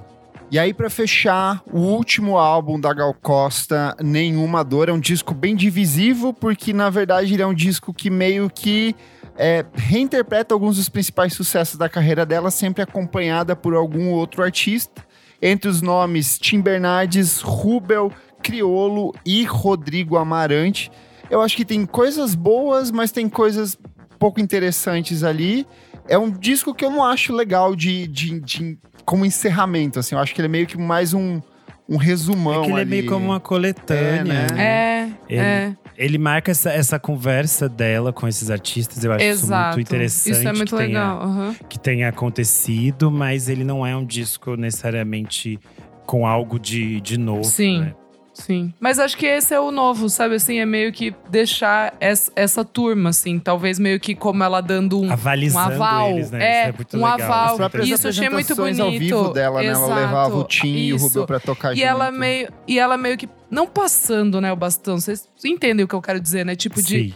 Meio que talvez de alguma maneira dando uma Passando bênção, a tocha assim, pro- adiante. É, até porque pro- pro nunca pessoal, haverá assim. outra cantora como Gal Costa. Exato, exatamente, exatamente. Mas pessoas que, tipo, são de uma nova geração e que ela. E que ela gosta, assim, que ela tem um carinho Sim. especial. Eu achei bem bonito. E aí, justamente pra falar sobre essa relação, né, de novos artistas com a Gal, a gente vai ouvir aqui que a Roberta Martinelli mandou aqui pra gente. Oi, queridos, que bom estar aqui de novo. Pena que dessa vez por um motivo mais triste, mas também ao mesmo tempo ia falar que era, um- era algo triste para a música, mas triste para todos, né? Perder a Gal é algo que a gente nunca imaginou que fosse acontecer, né? Queria falar aqui um pouco sobre essa relação da Gal com a nova geração da música brasileira, que eu acho que é algo que trouxe para ela uma um respiro muito grande, sabe? Que trouxe a voz dela de volta pra gente de uma maneira muito forte. Tava até pensando nisso, ouvindo Caetano falar dela outro dia, falando sobre a volta, como ela voltou com tudo depois do recanto. E ele falou: Mas eu acho que quem fez isso mesmo foi o Marcos Preto. E acho que realmente o Marcos trouxe essa ligação da Gal com a nova geração da música brasileira como uma tônica do como algo importante do trabalho dela, né?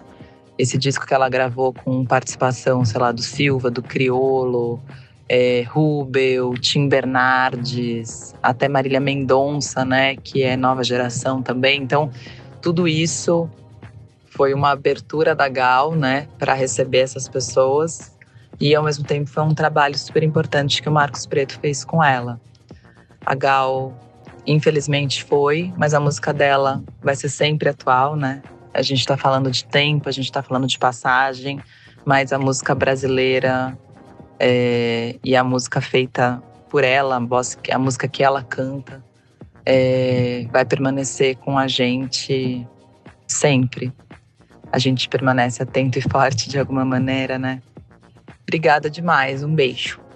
Bora fechar essa homenagem aqui pra Gal. Eu acho que é como um acordo, né? Recanto, grande obra dos anos Sim, 10. sim. Como um acordo. Sim, sim. É, é muito é. maravilhoso. Perfeito. Muito maravilhoso. Bom, a gente encerra aqui. É, eu pensei que a gente ia ficar triste, mas pelo contrário, eu fiquei muito feliz gravando esse programa. Também. Relembrando o impacto da carreira da Gal Costa e tudo que ela deixou, tudo que ela cantou, tudo que ela registrou na música brasileira. O bloco encerra aqui, mas você pode ir lá no nosso Instagram, na edição desse programa, e conta pra gente quais são os seus trabalhos favoritos da Gal Costa, como que a Gal Costa, essa mulher fantástica, impactou a sua vida. Conta pra gente que a gente lê no próximo programa. E eu quero fazer um agradecimento especialíssimo pro nosso querido Renan Guerra, que correu atrás de todos esses áudios aí e falou: Kleber, não vamos ter um convidado, nós vamos ter várias participações especiais nesse programa. Lindo! Então, arrasou demais, amigo. Eu sei que ela é muito importante pra você. Sim, e eu tava bem nervoso pra gravar esse programa. É, no Screen El eu escrevi uma discografia comentada da Gal. Foi um trabalho que eu fiquei fazendo, sei lá, durante uns dois, três anos. Depois o Marcelo sofreu horrores pra gente editar e subir. E, mas é um trabalho que eu tenho muito orgulho. Eu acho que tem bastante coisa, bastante informação. Então, quem quiser conferir, tá lá no Screen El mesmo. O Marcelo deixou ele fixado no, no topo, então vocês acham facinho. Boa. É. Boa. Vamos pro Boa. próximo bloco do programa. Não paro de ouvir.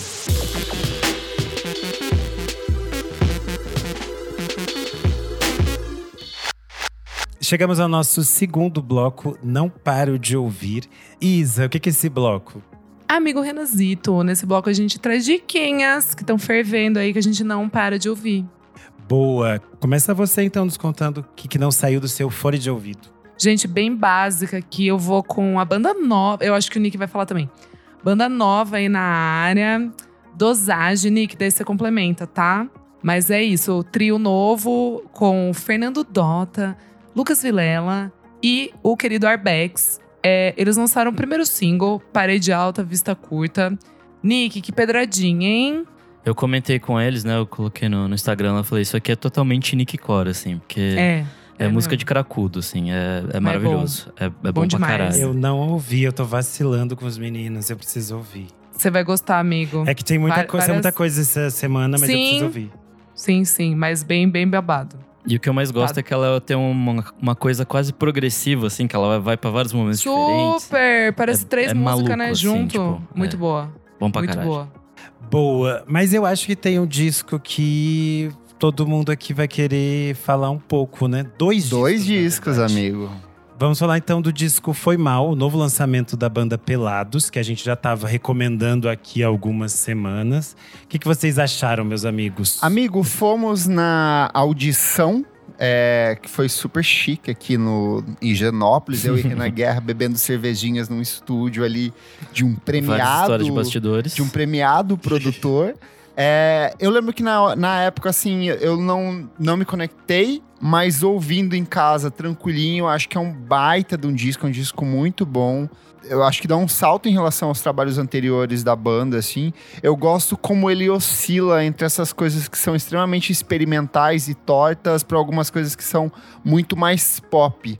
Eu falei que lembrava um pouco as coisas que aquelas bandas indies dos anos 2000, tipo Deer Roof e outras coisas é, faziam, mas eu acho que tem uma brasilidade muito única na forma como eles incorporam as canções. Parte dos músicos são integrantes do Sofia Chabla, do Sofia Chabola e uma enorme perda de Sofia tempo. Chopola. Parte dos integrantes são membros do Sofia Chablau e uma enorme perda de tempo, então eu acho que já ajuda a entender um pouco da onde que eles miram. Mas é um disco muito esquisito, muito torto, muito quebrado e eu acho que justamente por conta disso maravilhoso, assim. Eu acho que é. Ele tem algumas similaridades com o som que a Sofia Chablau faz, mas eu acho curioso, enquanto o trabalho do Sofia Chablau é uma coisa meio poesia, esse aqui é tipo assim, prosa, é outra coisa. Porque tem, tem cenários, tem historinhas, tem tipo. Eles se encontram no bar. A música da festa, Coquinha é maravilhosa, coisa. gente. Coquinha gelada é perfeita. E eu acho pra mim é uma coisa meio. ah, Gangue 90 sobreviveu Ai, aos anos sim, 90. Sim. E é tipo assim, a Gangue 90 escutou ruídos e aí abandonou a New Wave. então eu acho muito interessante, que eu acho muito divertido, assim, é barulhento e divertido. E você entra nesse, nesse mundinho deles. E acho curioso como, apesar de ficar muito óbvio que a gente tá falando de, de São Paulo, tem, por exemplo, Yola Tengo na casa do Mancha, mas não é uma, não é uma coisa é, fechada nesse mundo, sabe? É uma Sim. coisa meio que fala de dessa sensação de juventude, dessa sensação muito específica. Perfeito. Assim, achei um disco muito, muito bonito. E o segundo disco aqui é a volta do Jingle, ex-Jingle Bells, com o álbum A Vida é uma Granada. E que surpresa boa esse álbum, hein? Eu amo a jingle sem bells. E eu acho.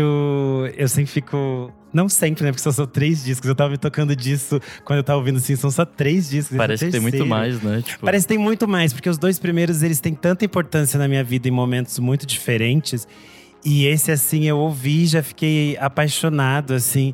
E eu tenho ouvido me- bem em looping mesmo, então eu já sei, tipo, cantar várias músicas. Então, tipo Também. assim, meu Deus, tá muito, muito bonito, assim. Eu acho a voz do Rodrigo Fishman uma das coisas mais maravilhosas que a gente tem na, no rock nacional dos anos 10. Assim, ele é um puta de um cantor e baterista, o que eu acho fantástico. Eu amo essas pessoas que exercem duplas funções. E ele segura muito no show. Cara, é fantástico. Esse disco tá muito bonito. Tem umas harmonias de vozes muito bem trabalhadas. Às vezes ele cai numa coisa meio anos 70, meio Rita Lee em alguns aspectos.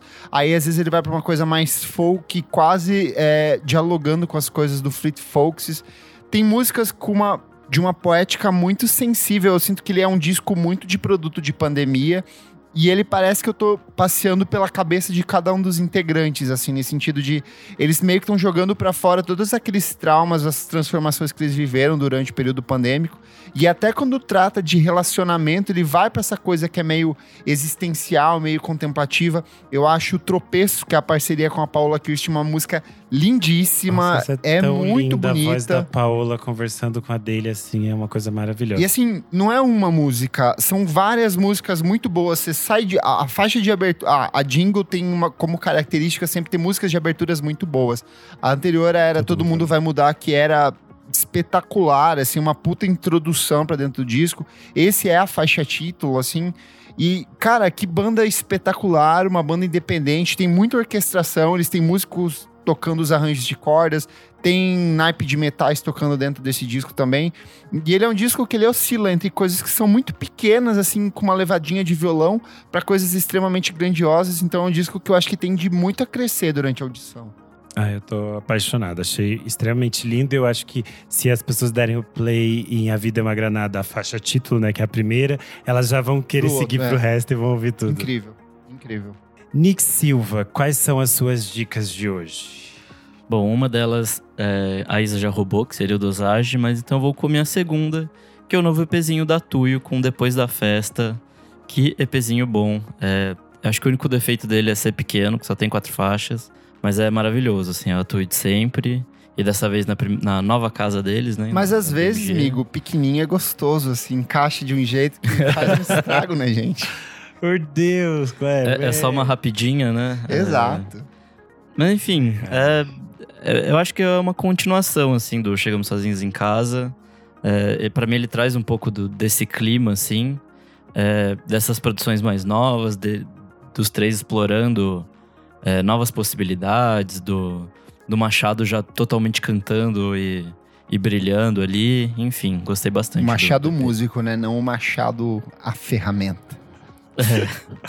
Hoje o meu martelo vai cantar. É isso. Boa. E você, meu amigo Kleber, o que, que nos traz hoje? Vou começar com uma recomendação pro meu amigo Nick Silva, com uma banda britânica chamada O Dot, O ponto, letra O ponto, com uma música chamada. Ogle. É um grupo, uma dupla de jazz com um saxofonista e uma baterista. Tem produção do Dan Carey, que é o cara que vem trabalhando com o Fontaines DC e todos os grandes grupos de, de pós-punk da cena inglesa. E é uma banda amiga do Black Midi. Eles vêm abrindo os shows do Black Midi e eu acho que é a sua cara. É, é- Gente, não adianta procurar no Spotify que não vai aparecer. Clica no link que eu vou colocar porque é um nome impossível de ser encontrado nas plataformas de streaming. Jazzão meio bem torto, uma delícia, assim. Bom, todos os ingredientes que você falou eu gosto. É a então tua a cara. chance de. Fleet Foxes voltou com uma música inédita chamada A Muito Sky boa. Like You Never Seen. Tem parceria com o Tim Bernardes, eles que já haviam colaborado no Shore. Tim que vem excursionando com o Fleet Foxes. Estamos torcendo para que toque junto com eu o Fleet Foxes aqui no Brasil. E é uma música que é parte da trilha sonora de um documentário que chega na Amazon Prime em dezembro. Romy, integrante do DXX, pegou todo mundo de surpresa hoje com o lançamento de uma música inédita chamada Strong. É uma parceria, é uma parceria com o Fred Again, meu amigo Renan Guerra. Eita. Por Deus, eu tava trabalhando Amigo, e não vi essa isso. música é Renan Core 100% e eu quero muito ler o Ai. depoimento que a Romy fez, porque ela lançou o vídeo junto e é muito bonito. Ela falou o seguinte: Essa é uma música muito pessoal. Meu primo Luiz está no clipe comigo. Ele estava na- em minha mente quando estava escrevendo essa música. Nós dois compartilhamos a experiência de nossas mães falecerem quando éramos jovens. Eu acho que nós dois tentamos segurar as emoções e colocar uma cara de bravo sobre as coisas. Escrever isso me ajudou a me conectar com esses sentimentos de tristeza e com ele. É um clipe muito bonito, é uma música muito bonita para as pistas, assim, é de uma sensibilidade muito única. E que bom que os The XXers estão trabalhando sem parar. O Oliver lançou o primeiro disco que o Renan entrevistou, Jamie XX voltou com música nova, ela soltou essa parceria com o Fred Again, ela já tinha trabalhado com o Fred Again. Então, assim, um espetáculo de canção. Bora pros discos. Rai, grupo sorocabano que eu gosto bastante, um dos grandes nomes do indie BR, lançou o primeiro álbum deles cantado inteiramente em português, chama Aurora e é muito bom. Eu tô bem curioso pra ouvir Vale esse. bastante a pena ouvir, tem uma pegadinha de pós-punk, de indie dos anos 90, então tá bem interessante. Quem também voltou com música nova é o maravilhoso do Rashid, com movimento rápido dos olhos. É um disco repleto de participações especiais, tem participação da Lineker, tem participação do BK e tem vários atravessamentos de áudios gravados por du- dubladores importantes da cena brasileira, como Guilherme Briggs. Ele tem todo um, ele é um disco meio conceitual, inspirado pela cultura oriental e pela- pelas histórias de samurai, mas que preserva a essência do Rashid ali. Tori, cantora que eu já havia recomendado aqui, que lançou uma música incrível em parceria com o Bruno Berli. Ela lançou a primeira parte do The Sese, que é o primeiro álbum de estúdio dela, sai pela Power Records, que é um selo focado em mulheres. O lado A é muito bonito, muito delicado. A segunda parte sai em- em- no início do próximo ano. Eu odeio, já vou já falar, eu odeio essas coisas de dividir disco. Me lança logo, faz a Beyoncé, me surpreenda de cara. Mas é um trabalho tão bonitinho, tão bem, bem feito, tão bem executado que é difícil não se cantar. E por último, o meu lado indie, ele bate palma e eu não disse como, porque o The Cigarettes, que é uma importante banda da cena independente carioca, eles decidiram relançar o primeiro álbum de estúdio deles, que é o Bingo. Bingo é o primeiro disco lançado pela Midsummer Madness, que é um selo independente que lançou algumas das coisas mais importantes da música independente brasileira. Ele foi remasterizado pelo Alan Dolches, que é um cara que já trabalhou com Animal Collective, porque a versão original do disco foi produzida e masterizada pelo Marcelo Colares, que é o cara por trás do selo Midsummer Madness, que é o cara por trás do The Cigarette. E assim, é. Tá perfeito. É disco lindo, tem quatro canções inéditas que são das mesmas sessões. É um puta disco de indie rock. Eu fico de cara com um disco desses de 1997. É, foi produzido e lançado no Brasil. Na época ele foi lançado como parte meio que da proposta do Midsummer, que era de distribuir as coisas como um fanzine. É um discão de indie, é indie true. Pra mim é uma parte. é, eu fiquei muito feliz ouvindo, porque é uma das coisas que eu lembro que quando eu comecei a ouvir música brasileira, eu e fui impactado pelo selo da Midsummer Madness, da qual me revelou coisas como Pelvis, que é uma das minhas bandas favoritas. Esse disco tava lá, então eu recomendo muito que vocês ouçam. Já falei várias vezes aqui da Midsummer Madness, ano passado rolou, esse ano ano passado, não lembro, tô perdido no tempo. Rolou um relançamento com uma coletânea com várias das músicas de artistas que passaram pelo selo e é sensacional, assim, fantástico, fantástico demais. E você, Renan Guerra?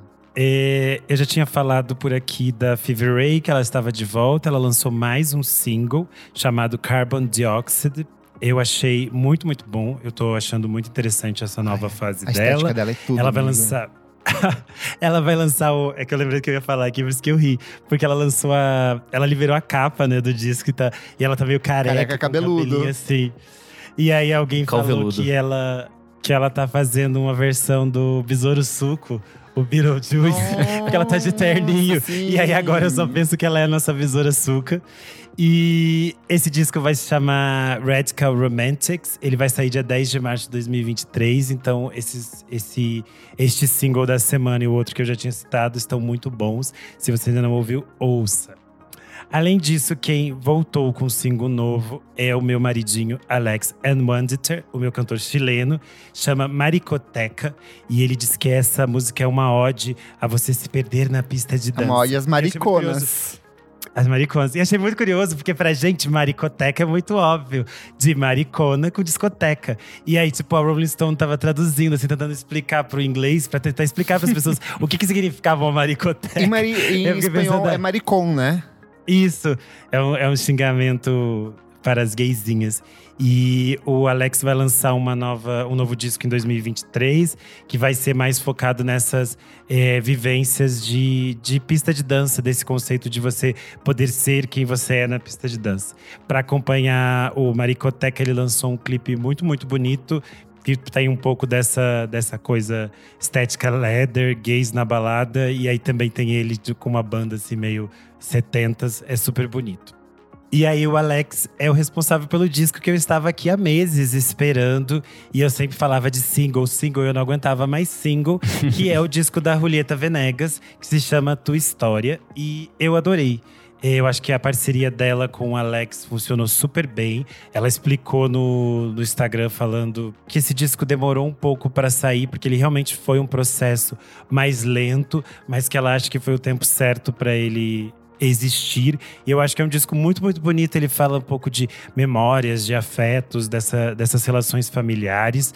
E eu acho isso bastante interessante, porque a, a Julieta Venegas ela, ela mudou do México para a Argentina já faz um tempo. O disco anterior já reverberava essa mudança, mas eu acho que com essas questões de pandemia, ela não estando no país dela, essas coisas devem ter tido algum tipo de impacto nela. Mas é um disco bastante é bonito porque tem um pouco daquelas coisas pop que fez ela fazer bastante sucesso, mas tem uma relação com esses cantos é, mais, mais clássicos do, do, México. Então acho que pode ser um disco bem interessante para quem não, não conhece o trabalho da Julieta. Ele é bem curtinho, 30 minutos, assim, então é bem, bem acessível. É isto, tua história, Julieta Venegas. Vamos então para o nosso terceiro e último bloco. Bora!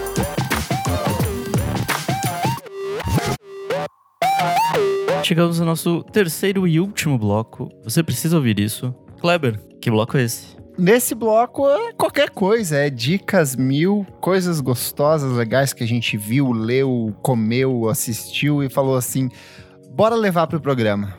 Bom demais. E qual que é a sua dica? Vamos lá, duas dicas aqui. Brasileiro gosta de algumas coisas. Brasileiro gosta de incesto, brasileiro gosta de criança em situação vulnerável, brasileiro gosta de lepra e dragões. E onde você tem isso? Você tem a Casa dos Dragões, que a nossa querida Soraya Alves já havia recomendado cantar dessa pedra aqui há um tempo atrás. Eu assisti a primeira temporada e me deliciei. É muito bom fofoquinha, intriga entre famílias, confusão, traição, pegação entre, entre sobrinha e tio. É muito bom. Ah, e precisa ter assistido Game of Thrones? Não, não precisa ter assistido Game of Thrones. É, é antes, né? É Começa antes, tipo uns 200 inclusive anos nos antes. minutos iniciais eles falam essa história aqui se passa, sei lá, 150 anos antes do Game of Thrones.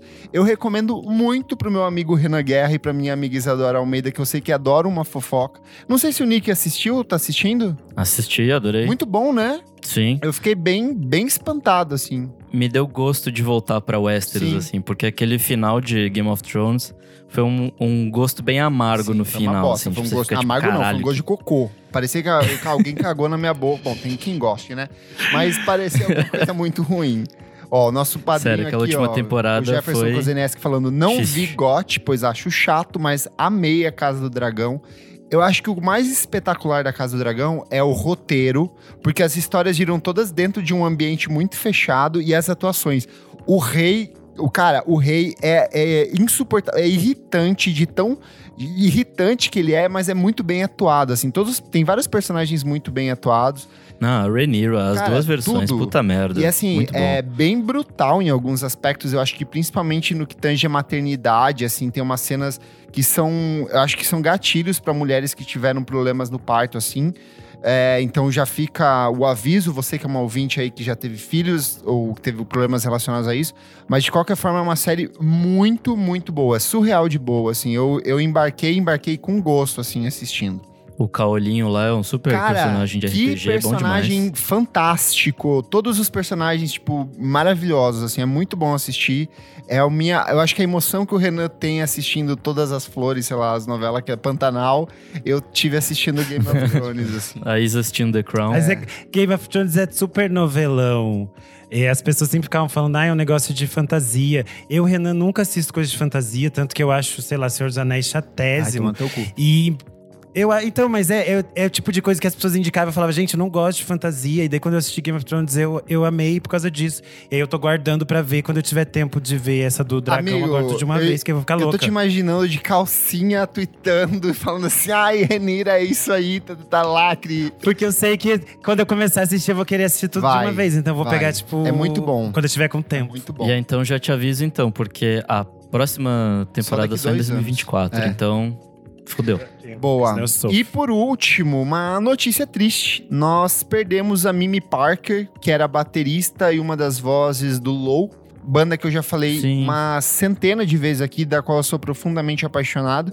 E a minha recomendação é mergulhe na obra do Low, que é uma das coisas mais bonitas. Hoje eu tô muito indie, falei de cigarettes e agora eu tô falando aqui do Low.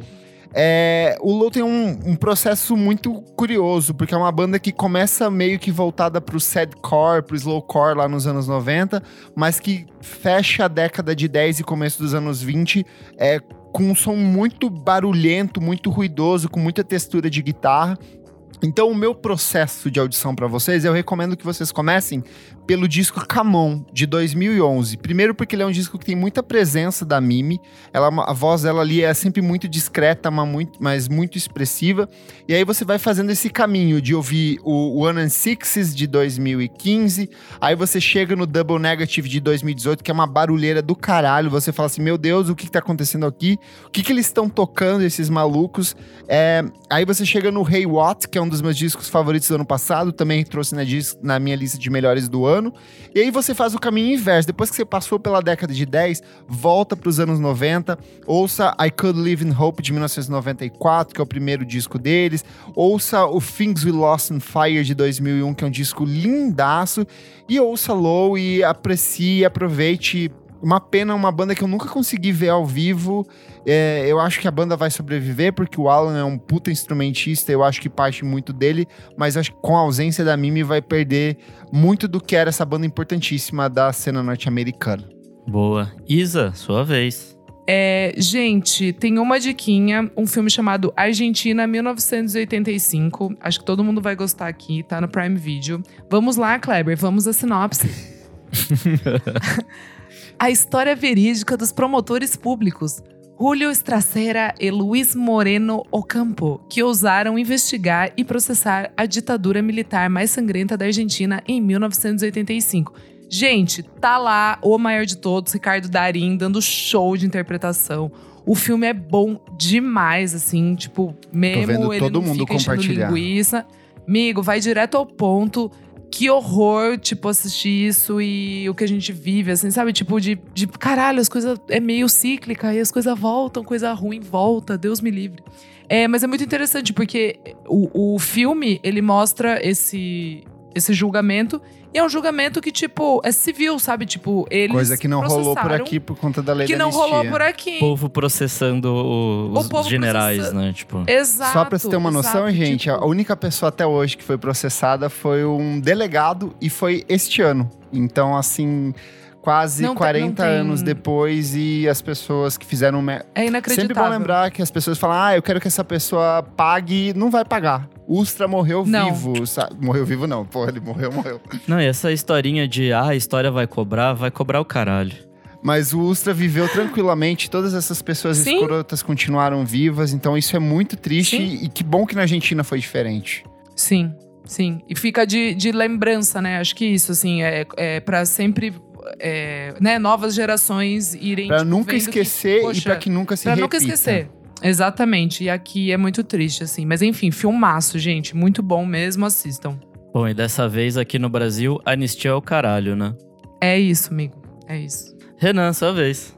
Bom, eh, nesses últimos dias eu estou mergulhado no Festival Mix Brasil, estou cobrindo lá pro Screenel e alguns filmes a gente nem sabe quando vão estrear no Brasil ou se vão ter estreia, então eu não vou dar muitas dicas de algumas coisas porque eu não sei onde vocês poderiam ver nesse momento. Mais uma das coisas que eu sei que logo logo vai estrear no cinema é o Brasileiro Regra 34, da Júlia Murat. Ele está sendo lançado pela Imovision aqui, então acredito que é, acho que ainda esse mês ele deve estrear nos cinemas brasileiros. Ele é sobre uma mulher negra que trabalha como que está estudando para virar defensora pública e à noite ela trabalha meio como can girl e ela começa a se envolver no universo do BDSM. Ah, igual você, amigo. É um filme bem interessante e estranho. e ele tem a trilha feita pela Maria Beraldo, tem inclusive música inédita dela no filme, então é bem legal. Além disso, eu vi o novo filme do Christopher Noé, o diretor de Canções de Amor. E é muito, muito lindo. Eles exibiram aqui com o nome de Winter Boy, que é o nome em inglês. Então não sei como vai ser o nome dele em português, mas provavelmente deve estrear nos cinemas daqui, porque é o Honoré. E é um filme meio coming of age, assim, que o protagonista perde é, o pai, e aí ele entra numa, numa espiral, assim, meio de, de lidar com o luto tudo mais. E tem a Juliette Binoche, que é a minha mãe.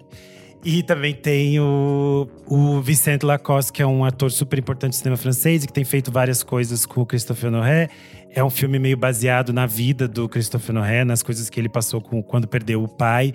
Então é um filme assim muito, muito bonito.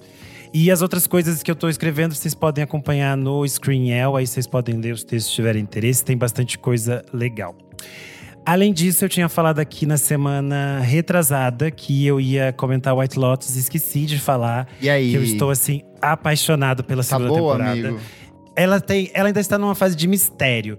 A personagem da Jennifer College volta, ela e o marido, eles chegam agora num todos num hotel eh, da Sicília e a gente ainda tá meio que tateando o que vai acontecer. Eh, fica muito claro que as discussões nesse, nessa temporada falam bastante sobre sexo, eh, abuso, abuso de poder. E, e aí a gente praticamente a maioria dos personagens são os ricos dessa vez. A gente não tem tanto foco, pelo menos não tivemos ainda, nos funcionários do hotel. O foco principal tá nesses personagens novos que surgiram. E esse elenco novo tem coisas muito, muito interessantes. É, a Aubrey Plaza está, assim, num nível é, apaixonante. Eu estou viciado nela. Estou muito feliz com a presença da Hayley Lou Richardson. E, obviamente, tem os homens que estão enlouquecendo o Twitter, porque toda semana as pessoas já ficam malucas colocando todos os cortes possíveis, porque tem o Theo James, o Will Sharp e o Adam DeMarco. E eles são muito bonitos, mas eles provavelmente vão se mostrar uns cuzões daqui pra frente. Ó, o comentário do Gabriel Benevides, ele falou: Nossa, preciso ver o terceiro episódio de White Lotus. Perdi ontem, mas hoje é dia. Essa temporada tá bem boa. É a nossa novelinha de, da HBO com muitas drogas, sexo e problematizações. Enfim, tô gostando bastante e estou curioso para saber o que, que eles vão no- nos mostrar daqui pra frente, porque fica essa sensação de, de suspense, assim, como quem diz. Existe algo de muito podre né, sobre a Sicília, mas ainda não sabemos o que. Então tá bem interessante na HBO Max. Mas é uma sequência direto, sim? Ou. Não, não tem nem. Você não precisa ter necessariamente assistido a primeira temporada. Eu acho que é importante pra você entender o tom da série. Mas, tirando a personagem da Jennifer College, não tem muita ligação. Eu acho importante você ver a primeira pra você ficar que nem eu e ter raiva da Jennifer College e querer que ela morra. Só isso. Mas de resto. Se eu quiser assistir um episódio da primeira, um da segunda, um da primeira, um da segunda, funciona também? Funciona pra você ser problemática, pra você ficar louca da cabeça. Enfim, é isso. Se eu quiser assistir de trás Meu pra amigo- frente, começar pelo último. Garota, chega, eu tenho que pegar meu ônibus daqui a pouco. Nick Silva, e você? O que, que você nos traz hoje? Bom, algumas séries estão me dando vontade de ser fã de novo de Star Wars. A mais nova delas é Star Wars Tales of the Jedi, ou Contos dos Jedi, alguma coisa assim em português. É uma série em animação que chegou há pouquinho, pouquinho tempo no, no Disney Plus e conta a história, foca basicamente em dois personagens, que é a Sokatano e o Conde do Cu. É. Ué, Eu não Eu não aguento. tenho idade Esse pra isso, nome. cara. dele. E você gosta do Conde do Cu? Eu adoro. Ele apareceu pouco, na verdade. São narrativas curtinhas, assim, são seis episódios de 15 a 20 minutos. E eles tratam a força de um jeito muito bonito, assim. Acho que volta um pouco daquela coisa meio quase religiosa, assim, que tem nos primeiros filmes, né? Na, na trilogia original. Enfim, acho que eu não preciso contar muito mais que isso, assim. Pra quem gosta de Star Wars e gosta de- desse universinho que foi cagado nos últimos três filmes… É, ver essas sériezinhas de animação e tal, tá sendo legal. O último filme fez um estrago tão grande na minha cabeça que eu peguei Sim. uma ojeriza de Star Wars, coisa que eu nunca imaginei. Eu não consigo ver. Tipo, Andor, qualquer coisa. Go see a Star Não Wars. consigo. We always have a Star Wars. Nossa, o Endor também tá maravilhoso. Foi uma dica que eu já dei há várias semanas atrás. Tava no comecinho da série. É, acho que tem mais um ou dois episódios pra acabar. E puta que pariu, tá bom pra caralho. Fala de opressão é, estatal de um jeito que… Que é foda, assim, revolução e tudo mais. Porra. É, e tudo isso no mundinho Star Wars que eu Nossa, amo, apesar de tudo. agora Star Wars, não sabia.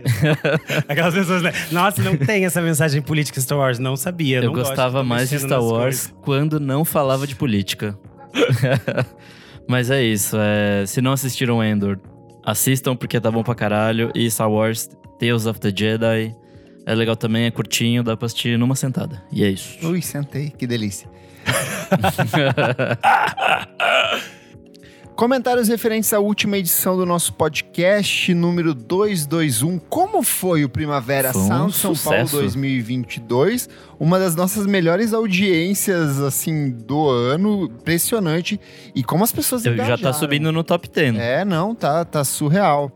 É que todo mundo ficou sofrendo depois do Primavera. A gente ficou todos com. Eu, eu vou falar a- pra vocês. Saudade, No né? dia Tipo, seguinte eu é. fiquei com depressão. Eu fiquei. Eu não quis levantar. Depressão pras primas. Depressão pós-prima. Eu queria, eu falei, como assim eu vou levantar hoje e não vou tomar meu MD? Não, não pode, gente. Ai, Comentário do nosso queridíssimo Matheus Ernest, nosso apoiador que estava aqui até agora há pouco. Ele falou: Gente, eu nunca vou esquecer da orelha de cachorro no telão da arca. Nunca. Inclusive ouvindo muito Caetano Veloso depois do show dela, viu? Sem palavras para quando a Jessie Ware cantou Remember Where You Are, a galera gritando todas as músicas. Ela só olhava pra cima como quem agradece por estar ali. Isso foi lindo demais. Eu concordo com vocês no ponto da Carolina Porochek ter sido mais introspectiva depois do da Arca e antes da Charlie. Mas foi lindo demais, fiquei até o final, transcendi com ela cantando Bunny's a Rider. Que festivalzão incrível, processando até agora. PS, a festa no Zig foi absolutamente tudo. Levei meus amigos de Fortaleza e eles amaram. Obrigado por tanto. O arroba malgf, o Marco Antônio falou, pontos fortes. Fui com muitos amigos que não conheciam nada de lá. Foram pela Charlie Lord, saíram de lá apaixonados por Save da Lisa, Caroline Polachek, Japanese Breakfast. Aliás, como é bom ser gay e ver um show da Jessie Ware. Ponto fraco. Voltar pra casa foi um caos nos dois dias, um inferno. No primeiro fomos andando do Primavera até o Estúdio Zig. Entramos na Kevin, hashtag abafa, eles viveram, hein? No segundo ficamos quase uma hora pra conseguir sair de lá, tamanho fluxo de gente. Não vejo nenhuma solução pra isso, infelizmente. Isso é a prefeitura, né, gente? Mobilidade urbana em São Paulo. Ele tem um segundo comentário aqui que ele colocou. Eu fiquei doido com um olho nos shows e outro procurando vocês pra tentar dar um abraço em todo mundo. O único momento que eu vi o Kleber Fak foi no Beach House. Fui empolgado falar e meu namorado me puxou e disse: Não faz isso, você vai cortar a, a vibe dele. Ele tá muito entregue. Risos, risos. ele tava bem entregue. en- mesmo. entregue as drogas. Eu tô lembrando daquele vídeo da Pablo falando: tem gente com o olho desse tamanho. Toma água. Água. Comentário do Gabriel Benevides, que está aqui, eu vou ler lendo nos olhos dele aqui, ó. Difícil escolher apenas um show como meu favorito, porque essa primeira edição do Primavera teve um impacto muito positivo para mim e acho que é a primeira vez que saiu muito satisfeito de um festival. Sobre os shows, meus favoritos foram do Beach House, perfeito, Mitski, Relado Negro, Jessie Ware, Carolina Polachek, Japanese Breakfast, Lorde Don L. Inclusive, todos, né? Ele tá todos aqui. Que inclusive vi com o Nick. As da Shai que vi com vocês foi tudo. Da Charlie e por fim Interpol e Arctic Monkeys na cota da galera do rock. Do ponto fraco mesmo foi só a volta para o meu hostel, que foi um caos pedir Uber. Mas é isso, o festival foi incrível e espero que fixe no Brasil, muito por conta da organização do evento e da curadoria que trouxe novos nomes, sem ficar naquela mesmice que os lineups de outros festivais trazem sempre. Arrasou. Bom, e a nossa opinião sobre o show da Caroline Polachek rendeu muitas debates. Cheque, por diferentes favor. redes. Paula Checkers, estão E aí eu vou ler aqui dois, dois comentários. Um é o da Tuane Malman, nossa amiga de festival, e falou: Concordo com os pontos que vocês comentaram sobre a Caroline Polachek, porém eu vi eles como algo positivo. Ela seguiu a vibe e o coração dela, não fez um show pra agradar a galera de festival. Achei tudo bem delicado e performático, mas realmente, depois do show da Arca, ficou meio deslocado. Já o H. Henrique falou: engraçado os comentários sobre o show da Caroline. Eu tava na frente e achei bafo contemplativo.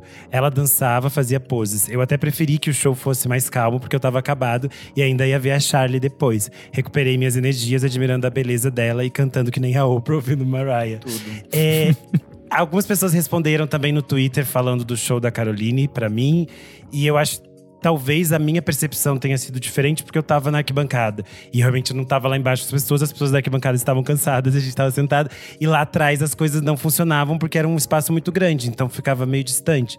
Mas é isso, temos E vários. acho que o rolê da iluminação de longe também. Acho que é É. outra coisa que pega. Sim, Então- mas muita gente comentou que gostou bastante, então é isso. Comentário do Rafasme, ele falou: o da Jessie com certeza foi o que eu mais gostei, mas gostaria de dizer que o do Giovanni Cidreira foi uma das coisas mais lindas que eu já vi.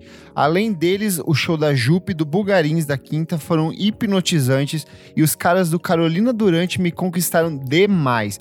Inclusive, Sobre o que vocês comentaram sobre Primavera na cidade, não sei se isso impactou muito para a quantidade de gente nos shows, mas no meu caso eu não consegui ir na terça por causa dos bloqueios nas rodovias e só consegui pegar ônibus para São Paulo na quinta. Acredito que isso também tenha rolado com uma galera. Teve gente teve dificuldade mesmo para chegar em São Paulo naquela semana. E o Mário Cássio falou: Gente, eu sou muito apaixonado por vocês. Toda semana eu fico ansioso para chegar à quinta-feira e poder ouvi-los.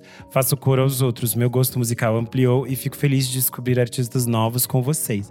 E isso vai reverberando nas minhas amizades, para quem vou repassando as indicações. Mais um podcast que eu choro, Oh. carinha triste. E ele ainda comentou que esse foi um dos podcasts mais inclusivos. Deixaram o Nick falar bastante. Eu vou falar isso, vamos aproveitar esse espaço. Amei ver o, Há uns meses. Amei ver o Nick. Pera aí. Amei ver o Nickzinho empolgado falando dos shows, corações. Eu vou aproveitar esse Não, espaço. mas eu respondi ele. Porque a gente recebeu um e-mail uma- há uns meses atrás falando que com a inclusão do Renan Guerra, a gente começou a silenciar o Nick e a Isadora. E eu quero destacar, os madrinhos são a testemunha aqui. Tem, tinha programas que eu segurava sozinho, que ficavam os dois mudo ali, não falavam um ai. Com o Renan, pelo menos, tem diálogo aqui, ó. E ele que queria vergonha nessa cara e a falar. Se defenda, Nick. E quem quer saber as fofocas por trás, ó, apoie. Não, mas eu respondi ele. Eu falei que não me silenciam aqui, não é esse o caso, eu que falo pouquinho mesmo. Ele tá falando com uma arma E na como eu sou o agora. editor também do programa, eu estou constantemente pensando em tudo que eu vou ter que editar depois. Então, Hoje, por Tem exemplo, essa camada Esse, aí. esse Ele vai episódio editar tá um programa de duas Tá. horas, ele que lute. Último comentário aqui do Lima Vinícius, ele falou: Amei o festival, foi uma grande experiência. O primeiro dia foi o que teve minha fave das fave, Bjork, e os outros que gosto muito, Interpol, Mitski e Arctic Monkeys. Mas por algum motivo o segundo dia foi o que eu mais gostei, eu também, amigo. Talvez por já ter me familiarizado com o evento, sim, porque era um inferno se localizar lá dentro, ou por ter encontrado amigos, pude ver Terno Rei, Japanese Breakfast, Jessie Ware e meus queridos. Que show foi aquele da Lorde? Não sabia que ela era tão boa ao vivo, eu já tinha falado. Eu chorei em diversos momentos, foi uma libertação. Eu só ler o da Raíssa, é curtinha. Ela falou: Chorei junto com a Isadora e o Renan na hora dos choros. Vocês são uns fofos. Amei o momento pensar na felicidade do festival. Oh. Foi lindo mesmo. Eu sou arroba Kleberfac no Twitter e no Instagram, dicas diárias de música todos os dias. E você também pode acompanhar o meu site, musicainstantanea.com.br. Essa semana eu tive um boom de acessos por conta das resenhas dos últimos discos da Gal que eu escrevi. Eu fiquei até bem assustado com o quanto de pessoas que foram ler. E essa semana, com a volta do Belen Sebastian ao Brasil, eu e o queridíssimo Roger Valença batemos um papo sobre o If You Are Feeling Sinister, segundo álbum de estúdio do Belen Sebastian e um dos meus discos favoritos da vida. Já está aí na sua plataforma de streaming, é só dar o play e ouvir a gente falando sobre esse disco fantástico. Eu sou Isadora Almeida, meu arroba é arroba Almeida Dora no Instagram, Almeida Dora Underline no Twitter. Um beijo, amores. Eu sou underline Renan Guerra no Instagram e no Twitter. eu sou arroba Nick Underline Silva no Twitter, Nick Silva no Instagram. E é isso aí. Não esquece de seguir a gente nas nossas redes sociais, arroba podcast VFSM em tudo. Segue a gente na sua plataforma de streaming favorita e, se puder, seja uma pessoa maravilhosa e apoie o nosso podcast por apenas cinco reaisinhos por mês. Gente, cinco reaisinhos. Não paga uma cabeça de alho hoje no mercado, mas ajuda o nosso podcast a sobreviver. Você tem acesso a programas lançados com muita antecedência. Os nossos apoiadores já estão ouvindo os especiais de férias. Todos os programas saem antes para eles e eles participam aqui, ó, comentando ao vivo durante as nossas gravações, como o Jefferson Kozenieski, como a Tua Animal, o Gabriel Benevides e a Beatruzes, que eu também encontrei lá no, no Primavera. Ela é maravilhosa. Muito obrigado pela sua audiência e até a próxima edição do programa. Tchau, tchau! Gal. O nome dela é Tchau, Gal. tchau. Ela vive.